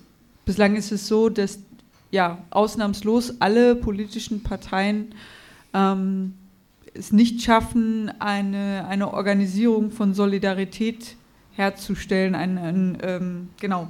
Das Organisieren von Solidarität versagt bei den politischen Parteien. Ähm, wenn wir uns die Demo morgen angucken und auch die politischen Forderungen, die ihr dann habt, Titel der Demo ist Justice for Mohammed. Was bedeutet für euch Justice? Was bedeutet Aufklärung, Gerechtigkeit? Das ist ja mehr als eine, eine strafrechtliche, strafrechtliche Aufklärung, eine strafrechtliche Gerechtigkeit, die da geschaffen werden soll. Ähm, welche politischen Forderungen habt ihr in diesem Zusammenhang und was bedeutet Gerechtigkeit? Ich würde gerne interessieren, was es für Daniel bedeutet erstmal. Ja, ich meine, ich, es ist natürlich schwer sozusagen zu sagen, das von außen, ja, weil ich komme nicht aus der Nordstadt und deshalb ist es, glaube ich, auch was, was ich, was ich schwer finde zu beantworten. Aber vielleicht auf einer sozusagen von meiner Perspektive jetzt aus der Auseinandersetzung mit Abolitionismus. Also die Black Lives Matter Bewegung ist deshalb entstanden aus einer Empörung heraus, dass, dass die Mörder von schwarzen Menschen straflos äh, da rausgegangen sind. Ja, also es gibt das Bedürfnis, von Angehörigen und Betroffenen, dass sozusagen so eine gravierende Form von rassistischer Gewalt, dass die auch verurteilt wird. Ja. Äh, und das ist, glaube ich, auch bei, bei MeToo-Bewegungen äh, auch so, ja, dass sozusagen man möchte natürlich, dass solche Harvey Weinstein und, und diese Arschlöcher, dass die nicht straffrei ausgehen. Ja. Also es gibt diesen, dieses, dieses, dieses Bedürfnis und das ist auch berechtigt. Ja. Und deshalb glaube ich auch, will ich auch nicht sagen, also ich finde sozusagen ein Teil von Justice for Mohammed bedeutet schon, die verantwortlichen Polizisten auch individuell zur Rechenschaft zu ziehen. Ja. Ähm, es gibt aber gleichzeitig auch in der Geschichte von solchen Fällen, wo es immer ähm, ja, Graswurzelinitiativen gibt, die äh, sozusagen versuchen, das aufzuarbeiten, die auch immer das vielleicht eine ähnliche Konstellation hatten wie ihr jetzt, sozusagen Trauerarbeit zu verbinden mit politischer Arbeit auch immer, äh, dass, dass man sozusagen ähm, Gerechtigkeit weiterfasst. Ja? Also dass das zum Beispiel viel zu tun hat, damit Räume zu schaffen für eine Form von Erinnerung ja? oder eine Form von Storytelling, auch dass Leute ihre Geschichten erzählen können. Und dass das auch was ist, was häufig in dieser rein gerichtlichen oder juridischen Aufarbeitung halt gar nicht vorkommt, ja, weil das eben alles so darauf zugeschnitten ist, ja, wer hat jetzt, wann wurde geschossen und so weiter, aber genau diese Geschichten ähm, wie ist das, was hat das zu tun mit dem Alltag und so weiter und Racial Profiling und was gibt es sonst für Erfahrungen? Also davon, dafür Räume zu schaffen, ja, das ist, glaube ich, ein weiterer total wichtiger Teil. Und dann eben drittens zu sagen, okay, Justice bedeutet politische Intervention, politische Veränderung. Und das äh, ist nicht, das geht nur, wenn man den Fall dann auch wieder entindividualisiert. Ja, sozusagen Justice for Mohammed bedeutet, es gibt, so wie es auch macht mit der Demo, es gibt tausend Mohammeds. Ne? Und das ist was, was sozusagen äh, eine ganz, ganz radikale Veränderung der politischen Situation erfordert, ja, wie eben ja, diese abolitionistischen Forderungen zu sagen, ähm, diese Polizei soll weg. Ja? Also das soll nicht nochmal passieren und wir müssen da was anderes machen. Deshalb glaube ich, also Gerechtigkeit hat äh, viele Facetten, ist jetzt banal, aber also sie hat eben durchaus diesen individuellen Verantwortungsaspekt und den Erinnerungsaspekt, aber eben auch immer diesen politischen Aspekt. William, ich weiß, dass du mit der Familie, äh, mit Mohammeds Familie auch in Kontakt bist. Was bedeutet für die Familie Gerechtigkeit und Aufklärung? Ja, gute Frage. Ähm, die Familie von Mohammed ähm, hatte von Anfang an, ich glaube, so wie die meisten, die sich da für diesen Fall interessiert haben, hatte ähm, sehr viele Fragen, die wir zum Glück immer mehr, zu der wir zum Glück immer mehr Antworten finden. Äh, das waren so die ersten Schritte Gerechtigkeit für sie. Ähm, hat unser Sohn und Bruder irgendwas getan? Wir wissen heute schon, nein, hat er nicht. Das ist schon der Anfang Gerechtigkeit und das ist etwas, was auch heilend ist für eine Familie, die sich Sorge macht. Sie sitzen 8000 Kilometer von hier, die denken vielleicht, ach, der Sohn ist in Deutschland angekommen und hat angefangen, Drogen zu verkaufen. Und heute wissen sie, unser Sohn hat das nicht gemacht. Er hat keiner äh, wehtun wollen. Das hat also der Bruder Sidi, äh, mit der äh, ich fast jeden Tag telefoniere, hat mir gesagt, wow, William, mir ist ein Stein wirklich aus dem Herz gefallen. Das ist Anfang der Gerechtigkeit. Aber wir können uns vorstellen, ist das nicht alles. Ähm, die Familie wünscht sich auf jeden Fall Erklärungen vor Gericht. Sie wünschen sich einen Prozess. Ähm, der, der andere Bruder Mustafa, der, äh, der äh, nur drei, vier oder vier, fünf Jahre älter ist als Mohammed, ähm, er hätte gerne eine, äh, eine sehr konsequente Strafe. Er ist selber Polizist in Senegal und hat mir erzählt, ähm, er, er könnte sich immer noch gar nicht vorstellen, je mit einer Maschinenpistole auf eine Zivilperson zu schießen. Er hätte als Polizist würde er nur noch, keine Ahnung, vielleicht einmal im Jahr Zugang zu einer Maschinenpistole überhaupt. William, warum laufen oder fahren Polizisten in Deutschland mit Maschinenpistole rum? Hat er mich gefragt.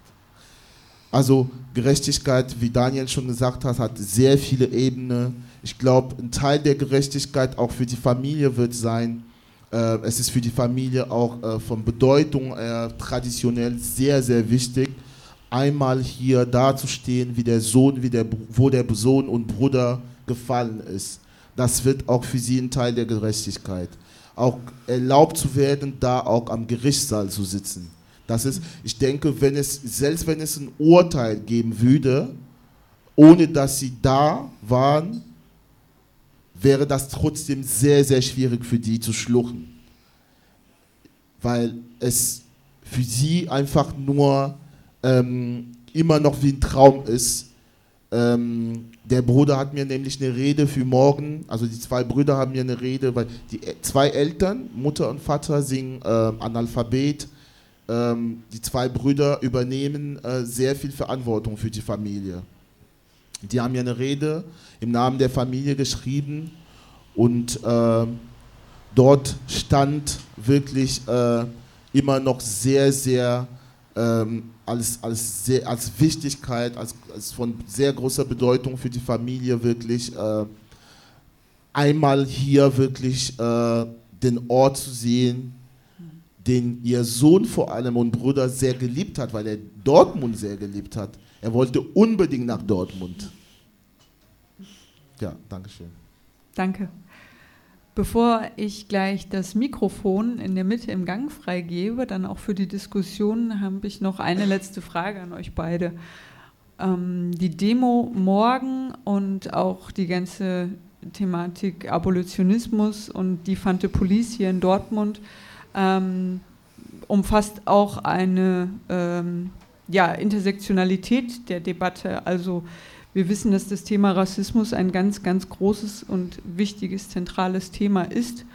Ähm, es geht aber auch darum, dass ähm, ja, weitere ähm, Diskriminierung, weitere Menschen ähm, aufgrund von Misogynie, Behindertenfeindlichkeit, Menschen, die wohnungslos sind, auch Diskriminierung durch die Polizei hier, vor allem durch die Wache Nord erfahren. Ähm, wir hatten in jüngster Vergangenheit auch ähm, ja, zwei Vorfälle ähm, eines Polizeibeamten der Wache Nord gegenüber zwei weißen Frauen. Wie können wir es schaffen, ähm, Vanessa hat es ganz kurz angesprochen, diese Intersektionalität ähm, ja, als Thematik aufzugreifen, ohne dass sie gegeneinander ausgespielt wird, also ohne dass es um ein Gegeneinander geht ähm, von Diskussionen, wer ähm, ja, sich äh, ähm, wessen aneignet. Also kann ich mir als äh, weiße Frau, ähm, die auch Diskriminierung durch die Polizei erfahren hat, ähm, im letzten Jahr trotzdem mich an dieser Diskussion beteiligen, ohne dass wir gegeneinander ausgespielt werden. Wie können wir das äh, umsetzen hier in der Nordstadt? Genau. Das würde ich gerne an euch beide richten. ähm, ja, interessante Frage. Ähm, also erstens, es ist wirklich, fand ich nochmal sehr wichtig von dir, dass du, dass du auch diese Intersektionalität äh, der, der, der Menschen, die, ähm, die in diesem Beutelschema äh, der, der Polizei passen, beziehungsweise Menschen in prekäre Situationen, Menschen in psychische Ausnahmesituationen, Menschen mit ähm, Sprachenbehinderungen ähm, ähm, und äh, rassifizierte Menschen, Frauen, ähm, die, äh, die immer wieder dann, weil die, nur weil die demonstrieren, äh, verprügelt werden. Ähm, es ist es ist einfach wichtig, uns daran zu erinnern, dass es nicht nur um die einen geht, dass es nicht nur äh, um, sagen wir, nur um die Polizei geht, es geht um die Gesellschaft. Es geht um die Gesellschaft. Es geht darum, dass äh, wir alle in der Gesellschaft daran leiden, wenn unsere Nachbarn, unsere Freundinnen, unser, unser, unser und, und, unsere Angehörigen auf diese Art und Weise ähm, äh, niedergeschlagen werden, äh, ungerecht behandelt werden in der Gesellschaft. Und daher ist es wichtig, einfach unter uns Brücken zu bauen. Wie können wir das machen? Indem einfach wir, wie bei dieser Demo, äh, von Anfang an klar sind, ähm, wir teilen das gleiche Leiden wir teilen das gleiche Leiden und lass uns über dieses Leiden und über die Alternativen dafür äh, nachdenken. Bei dieser Demo wird einfach da, darum gehen, einfach äh, erstmal alle diese Opfer, ihre Angehörigen und Familien zu gedenken. Und wir wollten uns von, von Anfang an nur da fokussieren. Wir, wir haben Menschen aus unterschiedlichen politischen Richtungen in unserer Gruppe und haben bis jetzt wirklich äh, nie das Problem gehabt, äh, ähm, zu welcher Partei gehörst du? Ich glaube, ähm, wenn man mit solchen Fragen anfängt, dann stellt man schon die falschen Fragen. Und zu falschen Fragen bekommt man nur die falschen Antworten. Ähm, also wir persönlich vom Solidaritätskreis äh, für Mohammed und gegen Polizeigewalt stehen einfach für einen Kampf gemeinsam. Und Fokus ist auf wirklich die Gemeinsamkeit. Gemeinsamkeit, Energie teilen, Stärke teilen, uns vernetzen. Und das wollen wir nämlich äh, zu dieser Demo sehr stark äh, prägen. Mit der Origialo-Initiative, die Ahmed Ahmad, Georgos Familie und alle anderen wollen wir uns auch in Zukunft, 2. Mai Mannheim und viele andere, die ich äh, jetzt nicht aussehen kann, wir wollen uns einfach mit alle diese Menschen zählen, um in Zukunft einfach eine Stimme zu werden. Ich glaube, das würde uns auf jeden Fall viel weiter bringen, als wir als einzelne Initiative überhaupt uns erträumen könnten.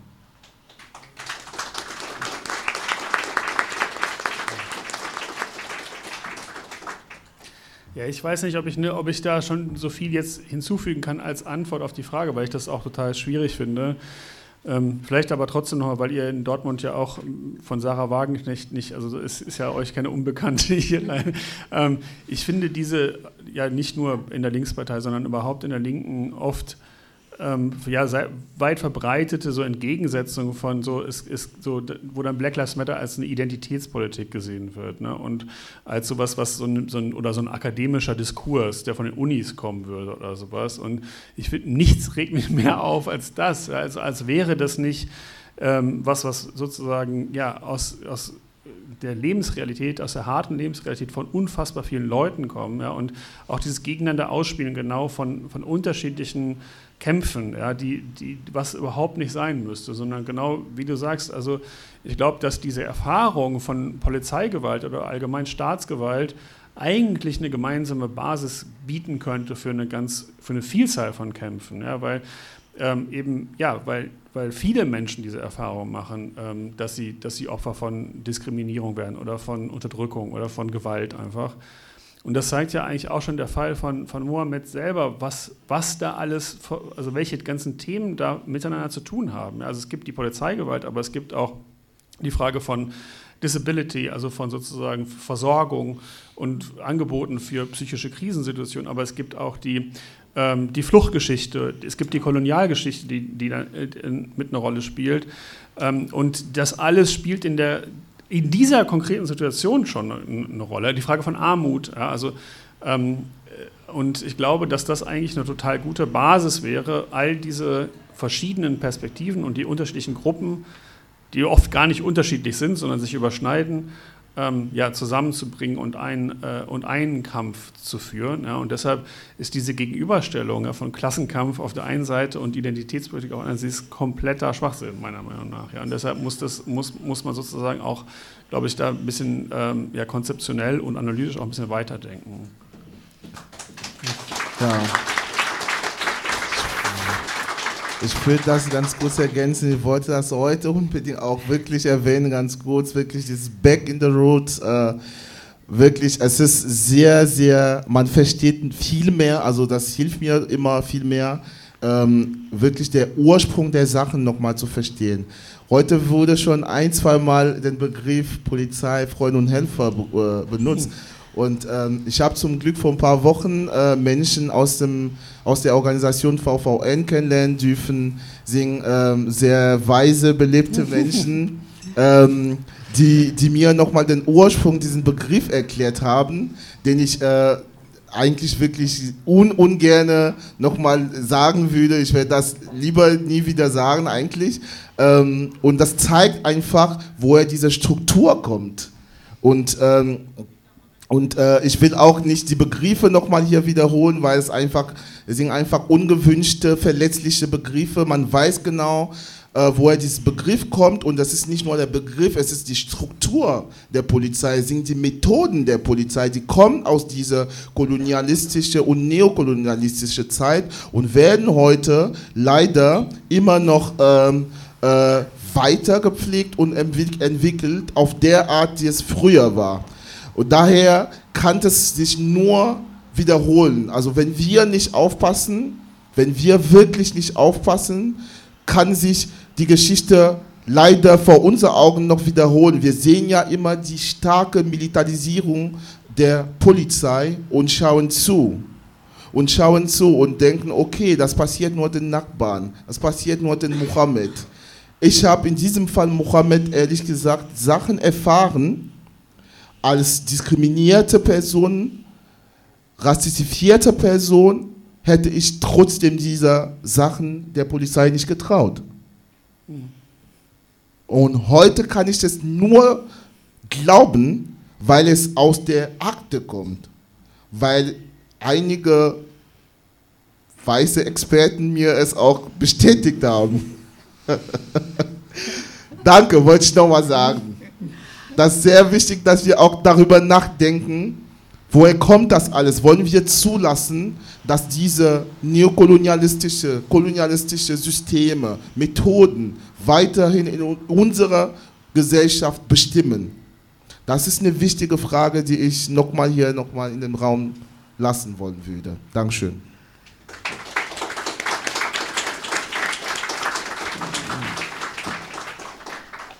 William, du hast jetzt gerade eine Frage in den Raum gestellt. Genau, ich finde, es ist eine schöne Überleitung zur Eröffnung der Diskussion. Also wenn jemand eine Frage hat, eine Anmerkung, einen Wortbeitrag liefern möchte, dann gerne hier in die Mitte ans Mikrofon.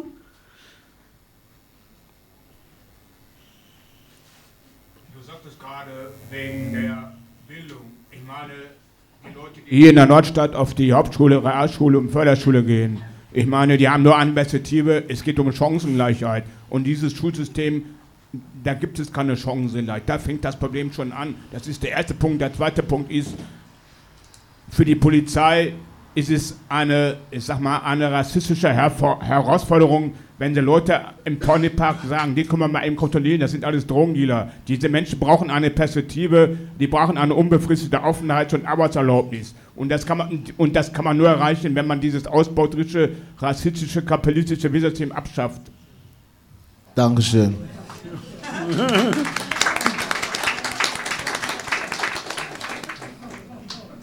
Ich sehe da hinten noch eine Meldung. Wenn ihr eine Frage habt, einen Wortbeitrag, kommt gerne hier vorne ähm, zum Mikrofon, bitte.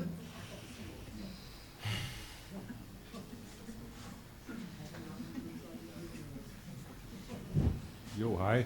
Hallo? Ich fand den Vortrag total toll. Ähm, verschiedene Sichtweisen auf die Sache auch zu bekommen und habe jetzt dazu auch Gedanken, ähm, wie das zum Beispiel mit der Verdrängungsgesellschaft äh, sich auch äußert, wie mit den Polizeigesetzen, die das manifestieren. Wie jetzt in Bayern keine Terroristen einfach weggegriffen werden oder dass die Gesellschaft eben die neuen Polizeigesetze zugelassen hat. Ähm, das bedeutet jetzt nach Etablierung der neuen Polizeigesetze hier auch in NRW, dass wir irgendwie doch schauen müssen, ähm, wann eben solche Fälle von Missbrauch von Polizeigewalt stattfinden und dann eben auch die NGOs, die sich da auf den Demos dann irgendwann zurückgezogen haben, aus welchen Gründen auch immer, ähm, sich still verhalten haben, dass dann eben jetzt der Weg da nur wieder zurückführt, wenn wir als Gesellschaft ähm, solche Fälle eben auch wie diesen jetzt ne, weiter verfolgen und auch im Diskurs halten. Ähm, also die Verdrängungsgesellschaft auch mit der Kriminalisierung und Marginalisierung und Spaltung der ganzen Klimabewegung, das äh, geht da also nicht nur auf die ähm, Ausländerfeindlichkeiten der Polizei, sondern das ist systemisch. Ne?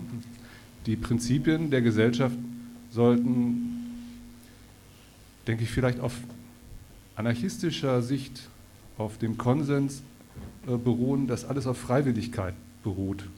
Und ähm, wir eben dann solche, äh, keine Schutzpolizei, eine eigene etablieren, aber eben Hilfsorganisationen, die sich eben, wie du sagtest, dafür bereitstehen, wenn Hilfe gebraucht wird, dass man jemand anderen rufen kann. Und das muss sich einfach etablieren, weil man eben auch die, die Unzufriedenheit gegenüber den Ordnungskräften irgendwie verändern muss. Nur zu sagen, wir wollen das nicht mehr, das muss weg, geht nicht eben ohne eine Alternative. Danke. Danke dir.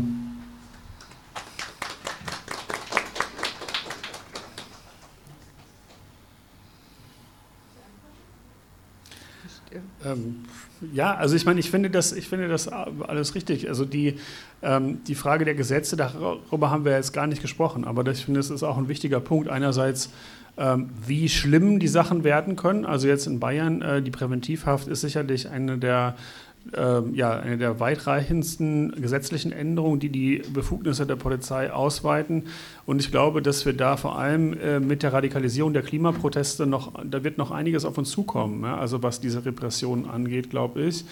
Und auf der anderen Seite, genau, ist eben auch die Frage, wie man aus abolitionistischer Sicht vielleicht auch gesetzliche Maßnahmen unterstützen kann, die die Situation auch verbessern können. Ne? Also, also ich finde eigentlich die Berliner, das Berliner Antidiskriminierungsgesetz, was es eben auch ermöglicht, gegen Racial Profiling äh, rechtlich vorzugehen und was eben auch den Betroffenen tatsächlich die materiellen Möglichkeiten, Rechtsbeistand, Rechtsberatung äh, ähm, und so weiter bietet, eigentlich eine, einen, einen, guten Schritt in diese Richtung. Ja? Also, wo man auch sagen kann, also abolitionistisch zu sein bedeutet nicht nur, ähm, also ist auf der einen Seite schon anarchistisch im Sinne, dass man halt die grundsätzliche Abschaffung der Staatsgewalt will, aber es gibt auch eine Form von ähm, ja, nicht reformistischer Reform, ja, heißt das. Also dass man sozusagen halt auch versucht, äh, mittels ähm, ja, äh, politischen oder gesetzlichen Mitteln versucht, das zurückzudrängen. Also insofern finde ich, ja, finde ich das gut, äh, dass du nochmal auf die Frage der Gesetze hingewiesen hast. Ja, ich fand es total super, dass du nochmal angesprochen hast, dass wir natürlich einmal die ähm, rassistische Perspektive haben, aber zu der alltäglichen Polizeigewalt gehört auch sowas wie Kriminalisierung von Armut. Und ich glaube, das ist was, was wir gerade auch in der Dortmunder Innenstadt sehr, sehr stark sehen. Ähm, ihr habt ja wahrscheinlich alle mitbekommen, dass der Cityring hier einen eigenen Sicherheitsdienst eingesetzt hat, äh, um Obdachlose zu vertreiben aus den, äh, aus den Eingängen. Ähm, der, unser Oberbürgermeister möchte gerne auch einen Sicherheitsdienst einsetzen, um den Bahnhofsvorplatz auch noch freizuräumen, damit das hier alles schön hübsch ist. Ähm, ich glaube, dass das für uns eine gute Perspektive ist, dort äh, konkret solidarisch zu handeln, indem wir einfach in der Innenstadt sind und das nicht unwidersprochen lassen.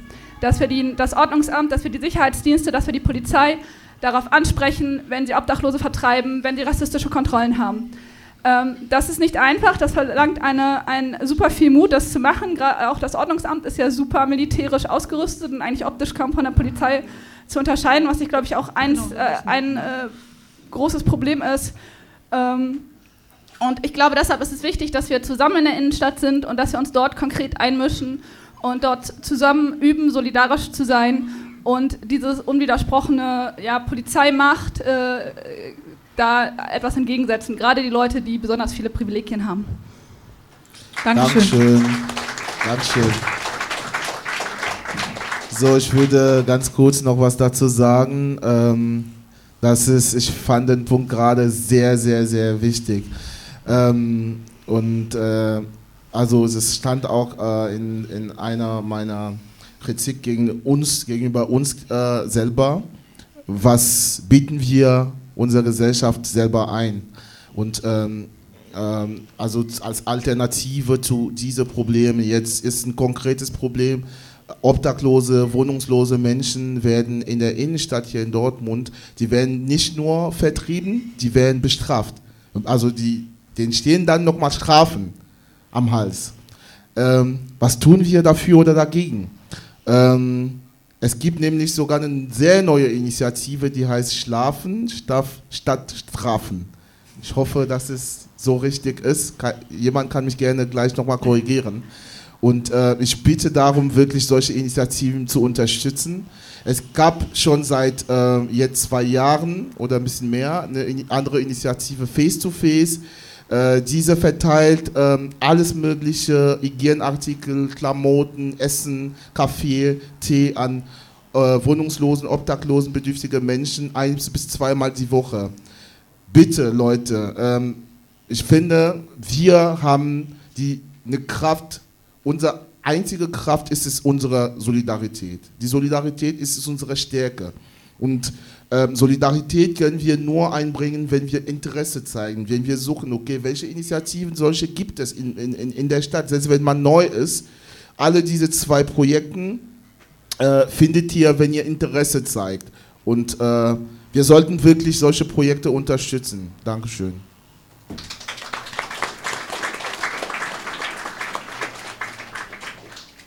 Ich habe ähm, so, äh, ich eine Anmerkung oder anderthalb und eine Frage, die ich auf dem Raum nicht gar nicht beantwortet haben möchte, die ich glaube ich wichtig ist, sich einfach mal zu stellen.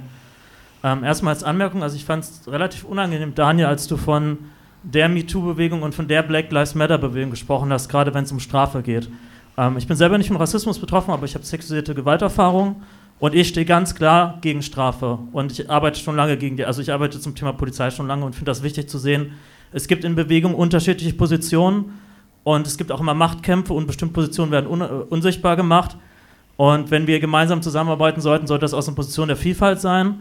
Was mich zur Teilanmerkung noch bringt, ähm, in der Arbeiterinnenbewegung, gerade im antiautoritären Teil der Arbeiterinnenbewegung, und mir ist das Label echt scheißegal, ähm, da gab es auch Kämpfe gegen die Polizei. Also das ist kein neues Phänomen und es gab Alternativversuche und sowas. Und ähm, wir reden jetzt so, als ob das ein neues Phänomen teilweise hier wäre. So, und natürlich auch indigene und schwarze Gemeinschaften haben damals schon gegen die Polizei oder sich da außerhalb organisiert. Also ich finde es ganz wichtig, die eigene Geschichte nicht zu vergessen und dass es halt ganz viele radikale Ansätze und Alternativen schon gab. Und als Frage möchte ich einfach mal in den Raum stellen, ähm, glaubt ihr, dass, der, das sind mehrere Fragen hintereinander bitte, ähm, glaubt ihr, dass der Staat das macht, nicht aus einer Logik des Staates heraus, beziehungsweise der Kapitalismus, hängen ja miteinander zusammen, und glaubt ihr, dass die ganze Gewalt, die wir jetzt haben, nicht viel, viel schlimmer noch werden wird in einer Situation, wo wir in eine Krise kommen, die einfach da ist und die sich immer noch weiter ausweiten wird und dass eben diese ganze Kontrollsachen sich immer noch weiter ausweiten müssen aus der Logik dieses Systems heraus. Also betrachten wir Klimakatastrophe. Die Ressourcen werden weniger werden, das heißt, die Privilegien werden reduziert werden müssen. Und glaubt ihr, dass da nicht viel, viel mehr Gewalt noch passiert? Und inwieweit können wir denn überhaupt über einen reformistischen Ansatz eigentlich sprechen und sind wir uns nicht mal bereit, dem zu stellen, dass es auch unsere ganze Lebensweise in Frage stellt, die nämlich eben die Polizei benötigt. Das ist für mich noch ganz wichtig. Das koloniale System, was bis heute fortexistiert, braucht die Polizei, um die Ressourcen zu extrahieren, um günstige Arbeitskräfte zu extrahieren und die Leute zu traumatisieren, die sich dagegen wehren. Das ist nämlich auch eine Aufgabe der Polizei. Permanent Gewalt auszuüben, damit die Communities, die am meisten unterdrückt werden, die am meisten von diesem System ausgebeutet werden, sich nicht selbst organisieren, sondern Traumata haben, keine Ressourcen dafür haben. Und damit ich einfach mal die Frage in den Raum stellen, glaubt ihr, das lässt sich über dieses System ändern, gerade in der Krise von diesem System? Ich brauche da keine Antwort für, aber ich denke, das sollten wir alle mal nach Hause nehmen. Okay, danke schön. Das ähm, genau war einmal jetzt eine Frage Richtung Daniel, eine Anmerkung. Ähm, ich weiß nicht, ob du dazu ich, äh, Position beziehen möchtest. nein, ich würde dem total zustimmen. Also das war überhaupt nicht so gemeint, dass es sozusagen eine einheitliche Position gibt. Äh, ähm, gar nicht. Also ich, ja, und die, die Frage wolltest du ja nicht beantwortet haben, deshalb. Genau, ich denke, das können wir alle ganz gut mitnehmen, dass wir ähm, uns relativ einig sind hier, dass wir ähm, über den Punkt der reformistischen Ansätze, was Polizeiarbeit angeht, hinaus sind, auch wenn wir Richtung Zukunft blicken. Ähm, es wird zu immer mehr ähm, Kämpfen vor dem Hintergrund der Klimakatastrophe kommen und äh, dann müssen wir uns auch die Systemfrage stellen. Genau, da gibt es noch weitere Fragen oder Anmerkungen. Ähm.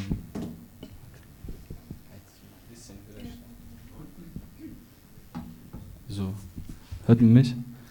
Ähm, ja, also ich bin, hallo, ich bin Liam, äh, ich komme aus München tatsächlich. Das ist interessant, ähm, dass das so angesprochen wurde, eben wegen Polizeiaufgabengesetz. Das war tatsächlich auch eine der, der ersten Erfahrungen, die ich in Deutschland gemacht habe bezüglich so politischer Aktivität.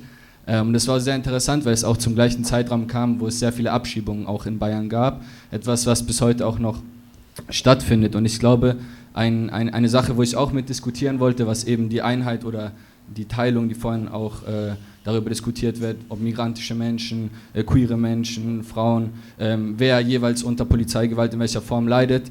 Ähm, da gab es das Beispiel der Klimabewegung, was ich irgendwie voll spannend fand, weil da gab es ja richtig viel Hetze auch in den Medien in den letzten Wochen dazu. Ähm, man kann große Unterschiede zu, zu dieser Taktik haben, aber ich glaube, ähm, dass man auch gesehen hat, ich weiß nicht, ob alle das so gesehen haben, aber beim Hafenstreik auch in Hamburg äh, gab es auch richtig krasse so Festnahme auch und äh, es wurde auch auf die äh, Dockers auch eingeprügelt und ich glaube, dass ähm, wir zwei Fragen stellen müssen. Also eine Frage ist, wem dient die Polizei? Also darüber haben wir eigentlich gar nicht gesprochen. Und wenn wir über Klassenkampf und sowas sprechen, glaube ich, müssen wir diese Frage ganz konkret stellen. Wem dient die Polizei? Und die andere Sache ist, wir müssen, glaube ich, auch darüber Konzepte nachdenken, wo wir nicht nur irgendwie als Alliierte denken, was ich, glaube ich, legitim finde, aber wir müssen, glaube ich, darüber nachdenken, welche Konzepte uns dazu dienen, auch in Einheit zu sehen. Und ich glaube, die Mehrheit der Leute hier leben in der jetzigen Situation mit den 10% Inflation trotzdem von ihrem Lohn. Vermute ich mal, dass jetzt nicht Leute hier irgendwie äh, große Immobilienkonzerne oder sowas gehören. Und wie schon gesagt wurde, diese Zuspitzung wird auch dazu führen, dass soziale Konflikte kommen, wo die mehr, weiße Mehrheitsgesellschaft oder wie wir sie nennen wollen, ähm, auch in ihren Unterschieden aufkommt und darauf, wie die Polizei darauf reagiert. Und deshalb glaube ich, dass ein sehr hilfreicher Konzept sein kann, uns als multiethnische Arbeiterinnenklasse zu denken. Also nicht nur Arbeiterinnenklasse oder Arbeiterklasse im klassischen Sinne, sondern diese Diversität, die auch in der lohnabhängigen Klasse existiert, auch als eine emanzipatorische Perspektive konzeptionell äh, aufzugreifen. Und die letzte Sache, die ich noch sagen wollte, dann bin ich fertig ich glaube, wir müssen auch nicht nur die Verantwortlichen der Gewalt im äh, wortwörtlichen Sinne nennen, sondern auch die politischen. Weil die Polizei wird ausgestattet mit Budgets, die Polizei wird legitimiert, wie auch im Fall bei Mohammed. Ähm, und ich glaube, darüber müssen wir auch sprechen. Also nicht nur die Cops sind dran schuld, sondern auch die Politikerinnen, die ihnen Geld geben, die ihnen die Waffen geben und die daraus irgendwie ihre Macht erhalten können. Genau. Dankeschön. Dankeschön. Möchtet ihr dazu was sagen? Ich finde es schwierig, das sozusagen so kurz zu beantworten, ne, weil da ja sehr viele Unterschied also sehr viele weitreichende, komplizierte Fragen äh, angesprochen waren. Ähm, also vielleicht eine Sache, die das vielleicht ein bisschen verkompliziert sozusagen. Ne? Einfach zu sagen, ähm, das, das ist eine multiethnische Arbeiterklasse und ähm, die sind, wir sind sozusagen alle dann gegen die Polizei positioniert. Also ein, ein Begriff, den ich sehr interessant und spannend finde, der auch bei Du Bois vorkommt, ist der Begriff der Wages of Whiteness, also äh, der Löhne für Weißsein. Ja. Weil das ist ähm, bei Du Bois, der ähm, stellt sich die Frage, warum nach der Abschaffung der Versklavung die weißen Arbeiter sich nicht mit den schwarzen Arbeiterinnen ähm, solidarisiert haben, sondern sich lieber auf die Seite ihrer eigenen weißen Ausbeuter gestellt haben. Und ähm, seine Erklärung dafür ist, weiße Arbeiterinnen bekommen so eine Art psychologischen Zusatzlohn, ja, indem sie zum Beispiel, indem ihnen vermittelt wird, dass sie mehr wert sind. Ja, sie kommen in der Zeitung vor oder sie, sie sozusagen sind eben Teil von einem rassistischen System. Und das ist eine Spaltung dieser Arbeiterinnenklasse. Und ich glaube, ein Teil dieser Wages of Whiteness oder dieser, dieses Zusatzlohns, ja, den man eben als weißer Arbeiter bekommt, ist auch ein anderes Verhältnis zur Polizei. Ja, also dass man selbst dann, wenn man selber ausgebeutet wird kapitalistisch, ähm, noch sicher sein kann vor Racial Profiling ja, oder sogar selber die Polizei rufen kann ja, zur Absicherung des eigenen Lebensstils. Und deshalb glaube ich, dass es da wirklich einen materiellen Unterschied gibt oder eine, eine Spaltung gibt, die auch nicht einfach ausgedacht ist, sondern die auf einer Form von ähm, ja, von einer realen unterschiedlichen Funktionsweise von Polizei basiert. Deshalb ist es, glaube ich, nicht damit getan, einfach zu appellieren ja, und zu sagen, ja, wir sind doch alle gleichermaßen betroffen, sondern man muss auch sehen, dass auch innerhalb der, ähm, innerhalb der Ausgebeuteten noch Machtverhältnisse oder Hierarchien hergestellt werden. Ähm, und dass sozusagen jeder Versuch der Solidarität oder des Aufbaus der Solidarität auch bedeutet, sich aus diesen Hierarchien herauszuarbeiten ja, und die, die, ähm, äh, die zu überwinden. Also ich weiß nicht, inwiefern das jetzt die Konstellation, die in der Frage angesprochen wurde, verkompliziert, aber jedenfalls ist das das, was ich glaube. Ja, und ähm, über die Frage, äh, die Frage über die Rolle der, ähm, der, der, der, der politischen ähm, Verantwortung. Ähm, ich würde sagen, wenn man über Machtverhältnisse, über ähm, systematisches ähm, Ausbeutung redet, ähm, dann, dann muss man über die Akteure sprechen. Äh, und die Politiker sind äh, die, die Akteure zumindest, die, die an der ersten Reihe stehen. Ähm, äh, warum an der ersten Reihe? Weil es noch weitere Reihen dahinter steckt und äh, ich will so weit, so, so weit nicht gehen, das, das kennen wir. Ähm, allerdings ist die Frage, ähm, also ich ich finde das immer sehr, sehr interessant, äh, von uns selbst zu reflektieren, was als, als auch Teil der Gesellschaft, äh, wie können wir selber auch, ähm, wie können wir selber die Politik äh, äh, äh beeinflussen. In dem Fall Mohammed, wie, der, ähm, wie der Mensch vorher gesagt hat, ähm, haben wir sofort gesehen, welche Unterstützung der Innenminister Nordrhein-Westfalen äh, an, an, an einem Vorfall an die Polizi Polizistinnen und Polizisten äh, ge gebracht hat und haben uns ge gefragt, muss das sein? allerdings ist die Antwort ganz klar. klar, das ist nicht überraschend. Ne? Also, es ist sein System und das will er unbedingt schützen. Das, und indem er das schützt, äh, schützt er auch seinen Wohlstand. Ähm, und äh, er ist nicht der Einzige, der seinen Wohlstand schützt. Natürlich auch die, die Arbeiterklasse, äh, damals und heute noch. Es gibt auch eine, äh, die Mehrheit Arbeiterklasse hier schützt unbedingt seinen Wohlstand, ihr Wohlstand. Ähm, das tut auch die Politik. Äh, Wohlstand schützen, Interessen schützen, ein System schützen, der, der ihnen das alles anbietet. Ähm, aber wie ist es für uns überhaupt vorstellbar oder möglich, ähm, äh, gegen diesen, diesen, dieses Gefühl des Wohlstandes dagegen zu gehen? Weil wir werden direkt dann als, äh, wie sagt man das nochmal, äh, Verschwörungstheoretiker oder äh, man, man wäre, und das wurde in dem Fall auch Mohammed gegenüber die Aktivisten und Aktivistinnen gesagt, dass die äh, äh, Unruhestifter sind. Die wollen unbedingt alles, was gut in der Gesellschaft ist, zerstören.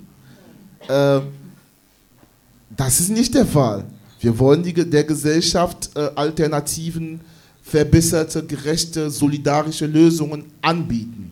Und die Frage ist dann immer noch, wie können wir das anbieten? Ja, Dankeschön.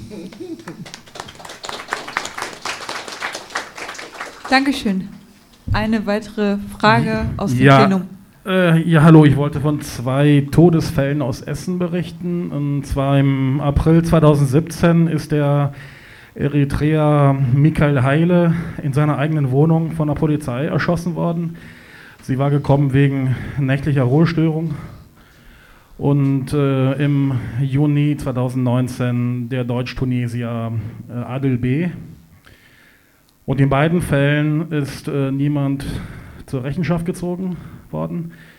Und beim zweiten Fall, äh, gut, die, die, die Lügen, die kennen wir ja, angeblich Notwehr. Ähm, aber es gibt ein Video eines Anwohners, äh, was man auch auf YouTube äh, sich anschauen kann, von dem Moment der Schussabgabe. Und da sieht man, oder man hört eindeutig, die Haustür, äh, die fällt zu und danach äh, schießt der Polizist durch die Glasscheibe. Das heißt, da ist nicht so viel mit Notwehr. Wollte ich mal ganz egal, was der Adel B in der Hand äh, ge gehabt haben mag.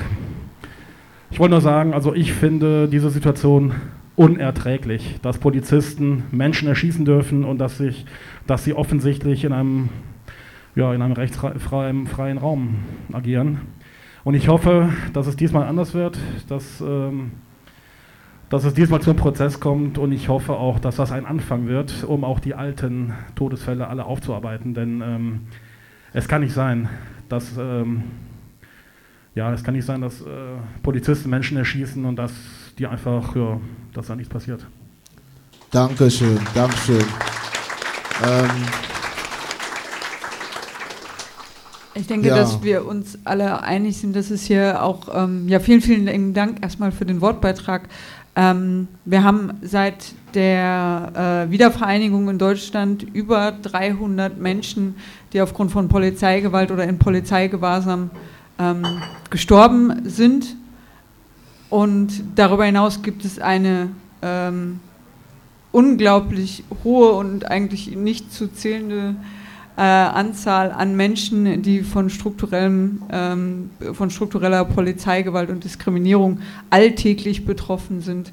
Ähm, also uns ist wichtig, dass wir uns ähm, nicht nur um diese Fälle kümmern, die erst vielleicht seit 2020, seit der Black Lives Matters Bewegung hier in Deutschland auch wieder ähm, ja, namentlich bekannt werden. Diese Menschen bekommen einen Namen, sondern wir möchten ähm, genau uns auch ähm, um die Fälle kümmern, wo es oder, oder uns der Thematik widmen äh, von Fällen, wo es um strukturelle Polizeigewalt im Alltag geht und Diskriminierungserfahrung und das nur, nicht nur entlang von Rassismus, sondern auch anderen Klassifizierungen ähm, wie Misogynie, Behindertenfeindlichkeit, Wohnungslosigkeit, Armut ähm, und so weiter und so fort. Ich weiß gar nicht, wo man da aufhören soll. Ähm, genau, eine Meldung gibt es noch. Ähm, ich sehe jetzt nur eine Person. Ich hoffe, ich sehe jetzt niemanden oder ich hoffe, ich vergesse jetzt niemanden. Aber genau, bitteschön. Ja, vielleicht eine äh, kur so kurze, so als Beispiel, wie man vielleicht Polizei oder strukturelle Gewalt abschaffen könnte, was es so konkret gibt. In Bochum gibt es von der äh, Bundesverband Psychiatrie Erfahrene gibt es ein Krisenzimmer, wo Leute gehen können, wenn sie in einer psychischen Krise sind. Und äh, das ist äh, sehr gut besucht, sehr, es wird benutzt.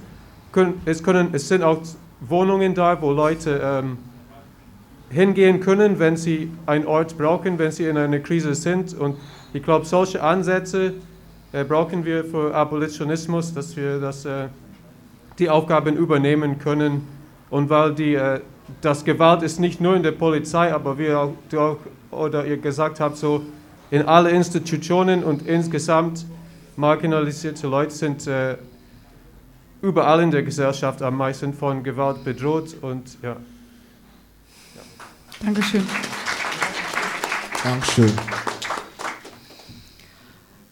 Ich denke, wir kommen so langsam zum Schluss. Ähm, bevor ich euch die abschließenden Worte ähm, lasse, möchte ich gerne auch noch zwei, drei Sachen sagen. Also ähm, wir von Defante Police erkennen auf jeden Fall einen Wendepunkt hier in Dortmund und auch bundesweit, ähm, was die Vernetzung äh, der Initiativen angeht, aber auch was das Thema Abolitionismus angeht.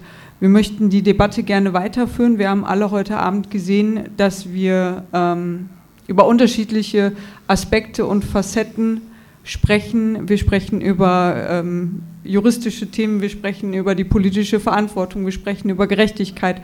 Ähm, wir müssen uns dem ähm, Verständnis von Sicherheit widmen. Also welches Verständnis von Sicherheit liegt eigentlich in unserer Gesellschaft zugrunde? Wir ähm, haben die, äh, das große Fass aufgemacht der Intersektionalität also nicht nur Rassismus, sondern auch ähm, ähm, Misogynie, Homophobie, Transphobie, ähm, Menschen, die von Polizeigewalt und Polizeidiskriminierung und weiteren staatlichen Institutionen ähm, ja, von Repression betroffen sind. Und ähm, wir möchten gerne auch im Anschluss an diese Veranstaltung hier und auch an die Demo ähm, genau, die Zusammenarbeit mit dem Soli-Kreis ähm, noch stärken und dann die Diskussion weiterführen und uns den unterschiedlichen Aspekten widmen. Und wir freuen uns, wenn ihr dabei seid. Ähm, genau, das wären jetzt so meine vorletzten Worte, bevor wir uns gleich. Ähm, Genau, bevor, wir, ähm, bevor ihr gleich die abschließenden Worte ähm, habt, ähm, möchte ich auch noch mal sagen, dass wir uns von Defante Police Dortmund ganz, ganz herzlich bedanken bei den Menschen, die uns unterstützt haben, auch äh, die so ein bisschen hier vielleicht im Hintergrund untergegangen sind, ähm, die die Technik gemacht haben, die heute Abend die Kinderbetreuung im Stollenpark gestemmt haben äh, und sich um die, um die Kids gekümmert haben, sodass wir uns hier dem Aktivismus äh, widmen konnten. Ähm, genau, und ähm, es gibt jetzt im Anschluss ähm, die Möglichkeit, sich noch ein bisschen weiter zu vernetzen, bei einer Limo oder bei einem Bier und äh, oder auch in kleinen Gruppen zum, ähm, zum Ort, an dem Mohammed ermordet worden ist, zu gehen und ihm zu gedenken. Wir möchten darauf aufmerksam machen, dass es uns wichtig ist, dass ihr wirklich in kleinen Gruppen dahin geht, weil dort in der Jugendhilfeeinrichtung ähm, genau leben Jugendliche und die möchten auch ungerne große Menschengruppen am Freitagabend vor ihrer Tür stehen haben. Ähm, genau, das ist uns wichtig, dass ihr auch darauf Rücksicht nehmt. Ähm, genau, vielen, vielen lieben Dank, dass ihr beide heute Abend da wart, dass ihr alle da wart und damit übergebe ich die letzten Worte an euch beide. Bitte schön. Ich habe, oh. entschuldige, genau, deswegen habe ich mich hier so hingestellt. Ähm, und um euch nicht die letzten Worte zu nehmen, wollte ich, wir haben jetzt viel über Intersektionalität und du hast es auch gerade nochmal gesagt, aber genau, ich wollte mich einfach nochmal entschuldigen dafür, ähm, eine Person misgender zu haben. Und das ist natürlich halt äh, besonders äh, schwierig in, in einer Diskussion wie wir sie hier haben. Ähm, genau, mir tut es wirklich leid. Ähm, ich, was man merkt, ist halt, wir können keine wir sind nicht frei von den Gewaltreproduktionen, über die wir sprechen, die wir als Strukturen erkennen. Wir haben sie im Raum und ich, äh, eine Frage, die ich dann jetzt nicht mehr gestellt habe, aber die, die ich denke, die, also die uns umtreibt, von denen ich auch weiß, dass sie mich nicht alleine umtreiben, ist natürlich, wie wir eigentlich auch lernen können, miteinander sozusagen ähm, genau zu, an, zu Unlearning zu finden der ewigen Gewaltreproduktion in, äh, genau, in unserer eigenen Zusammenarbeit, äh, als wäre es sozusagen in der Graswurzel oder zivilgesellschaftliche Organisation sozusagen immer sozusagen frei von dieser Gewalt. Das ist nicht so genau, das wollte ich nochmal sagen, aber euch nicht die letzten Worte nehmen. Entschuldigt. Okay. Dankeschön. Genau, ich grätsche auch noch mal ganz kurz dazwischen. Also wir planen auf jeden Fall weitere Veranstaltungen. Wir möchten mit euch weiter diskutieren, wie emanzipatorische, abolitionistische Formen hier in der Nordstadt aussehen können, wie wir alternative Formen eines solidarischen Miteinanders finden. Und wir freuen uns, wenn ihr dabei seid und mitdiskutiert. Genau, und jetzt übergebe ich an William und Daniel für die abschließenden Worte. Achso.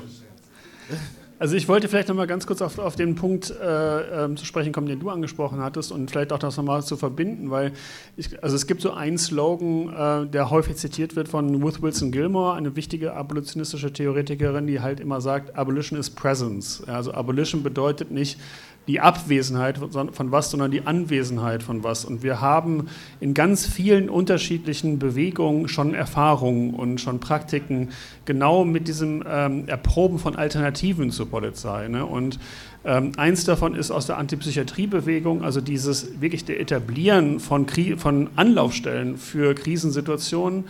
Ähm, in der schwarzen feministischen Bewegung in den USA gibt es diese Experimente im Umgang mit sexualisierter Gewalt oder häuslicher Gewalt, Partnergewalt, die häufig unter dem Begriff von Transformative Justice geführt werden.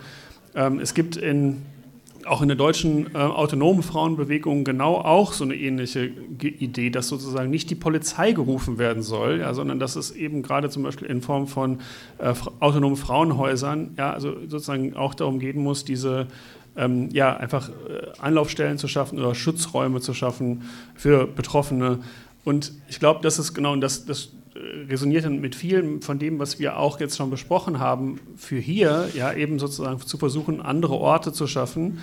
Und da ist dann der Abolitionismus auch nicht nur eine politische Frage, sondern auch eine Frage der eigenen Alltagspraktik. Ja diese Kompetenzen sich auch drauf zu schaffen, ja, weil wir sind alle auch überfordert von Situationen, von Krisensituationen zum Beispiel, ja, und dann ruft man eben äh, intuitiv ähm, die Polizei, weil man selber sozusagen sich so hilflos, hilflos oder überfordert vorkommt. Und deshalb glaube ich, ist das wirklich auch eine ähm, Überlebenstaktik, ja, ähm, alternative solidarischen äh, Orte zu, zu zu schaffen. Da kommt das dann auch, was, was du nochmal angesprochen hast, sozusagen, das bedeutet halt auch zu versuchen, die eigenen Räume von Gewalt zu befreien. Aber ich finde eben andererseits auch, wenn man so einen hohen Anspruch an sich stellt, bedeutet das auch die Möglichkeit, sozusagen Fehler zu machen ne? und das sozusagen ähm, immer ähm, äh, ja, daran zu arbeiten und zu verbessern, weil der Abolitionismus ist eben eine, auch eine Bewegung, die gewinnen will. Ja? Und das kann man nur, indem man ähm, sozusagen auch Raum für Experimentieren schafft. Und das glaube ich, ja, das vielleicht sozusagen, also auch nochmal dann zurückzudenken von dem, was ich ganz am Anfang gesagt habe, ich bin total beeindruckt davon, was ihr hier schon genau für eine abolitionistische Arbeit schon macht, ja, in dem genau diese Räume geschaffen werden. Deshalb ist, glaube ich, genau so eine Veranstaltung auch der Anfang schon davon. Danke. Ja, sehr interessant. Ich liebe nämlich auch diese diese, diese Expression, uh, natural hit the emptiness. Ähm, und ähm, inspiriere mich auch hiermit gerne von äh, Nelson Mandela, der sich auch äh, in den 90er Jahren sehr stark mit dem Thema Abolitionismus beschäftigt hat, äh, im Apartheid-System und nach dem Apartheid-System. Ähm, die Aktion ist die, die Antwort äh, was bedeutet das für mich persönlich? Äh, das ist für mich die perfekte äh, Definition von Abolitionismus. Es ist ähm, einfach ähm, dazu, da wo man sieht, dass es Bedarf gibt, in seiner Gesellschaft äh, Alternativen anzubieten und, ähm, und die Solidarität dafür zu schaffen. ich glaube, wir wissen das selber alle hier, dass es sehr utopisch ist von uns äh, eine, sich eine Gesellschaft zu, zu so früh zu, zu, zu, zu, sagen, zu erträumen oder zu erwünschen, zu wünschen, die, äh, die auf der Art solidarisch äh, aufgebaut wird, wie wir das gerne hätten. Äh, das bedeutet aber nicht, dass wir nicht zum Beispiel in viele andere, in, in, in unterschiedliche Facetten, wie es hier schon gesagt wurde, äh, ähm, Schritt Schritt für Schritt äh, Veränderung bzw. sogar Verbesserung bringen, bringen können. Es geht einfach nur darum, äh, wo es, ähm, wo es äh, Lücken gibt, wo es Probleme gibt oder wo es nichts gibt, einfach was reinzubringen, was unsere Vorstellungen der, Solid der gesellschaftlichen Solidarität, Solidarität und, Ge und Gerechtigkeit entspricht.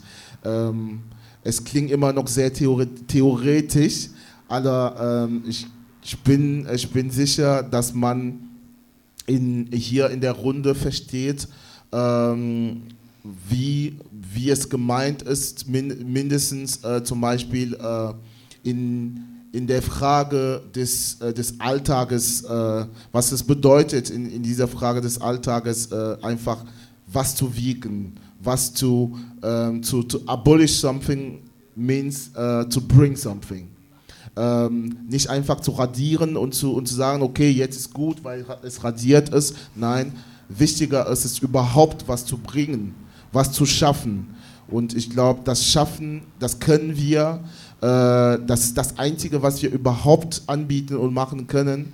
Ähm, ich bitte nochmal hiermit darum, wirklich uns vor, all, vor allem um unseren Zusammenhalt zu konzentrieren. Was haben wir gemeinsam? Und dann darauf aufzubauen. So können wir, glaube ich, am besten, äh, am besten Lösungsvorschläge bringen. Äh, und dafür ähm, wünsche und, und, und lade ich nochmal morgen zur Demo ein. Ähm, kommt zum Bahnhof ab 13 Uhr oder 13.30 Uhr. Wir werden schon vorher da sein. Äh, wir brauchen auf jeden Fall noch alle Kräfte. Äh, wir brauchen ähm, viele, viele Ordnerinnen und Ordner. Wir brauchen ein Awareness-Team. Äh, ich bin sicher, es gibt fähige, willige, fürsorgliche Menschen hier im Raum. Äh, wir brauchen euch genau. Also komm und äh, ja, wir würden uns einfach auf alle freuen. Dankeschön.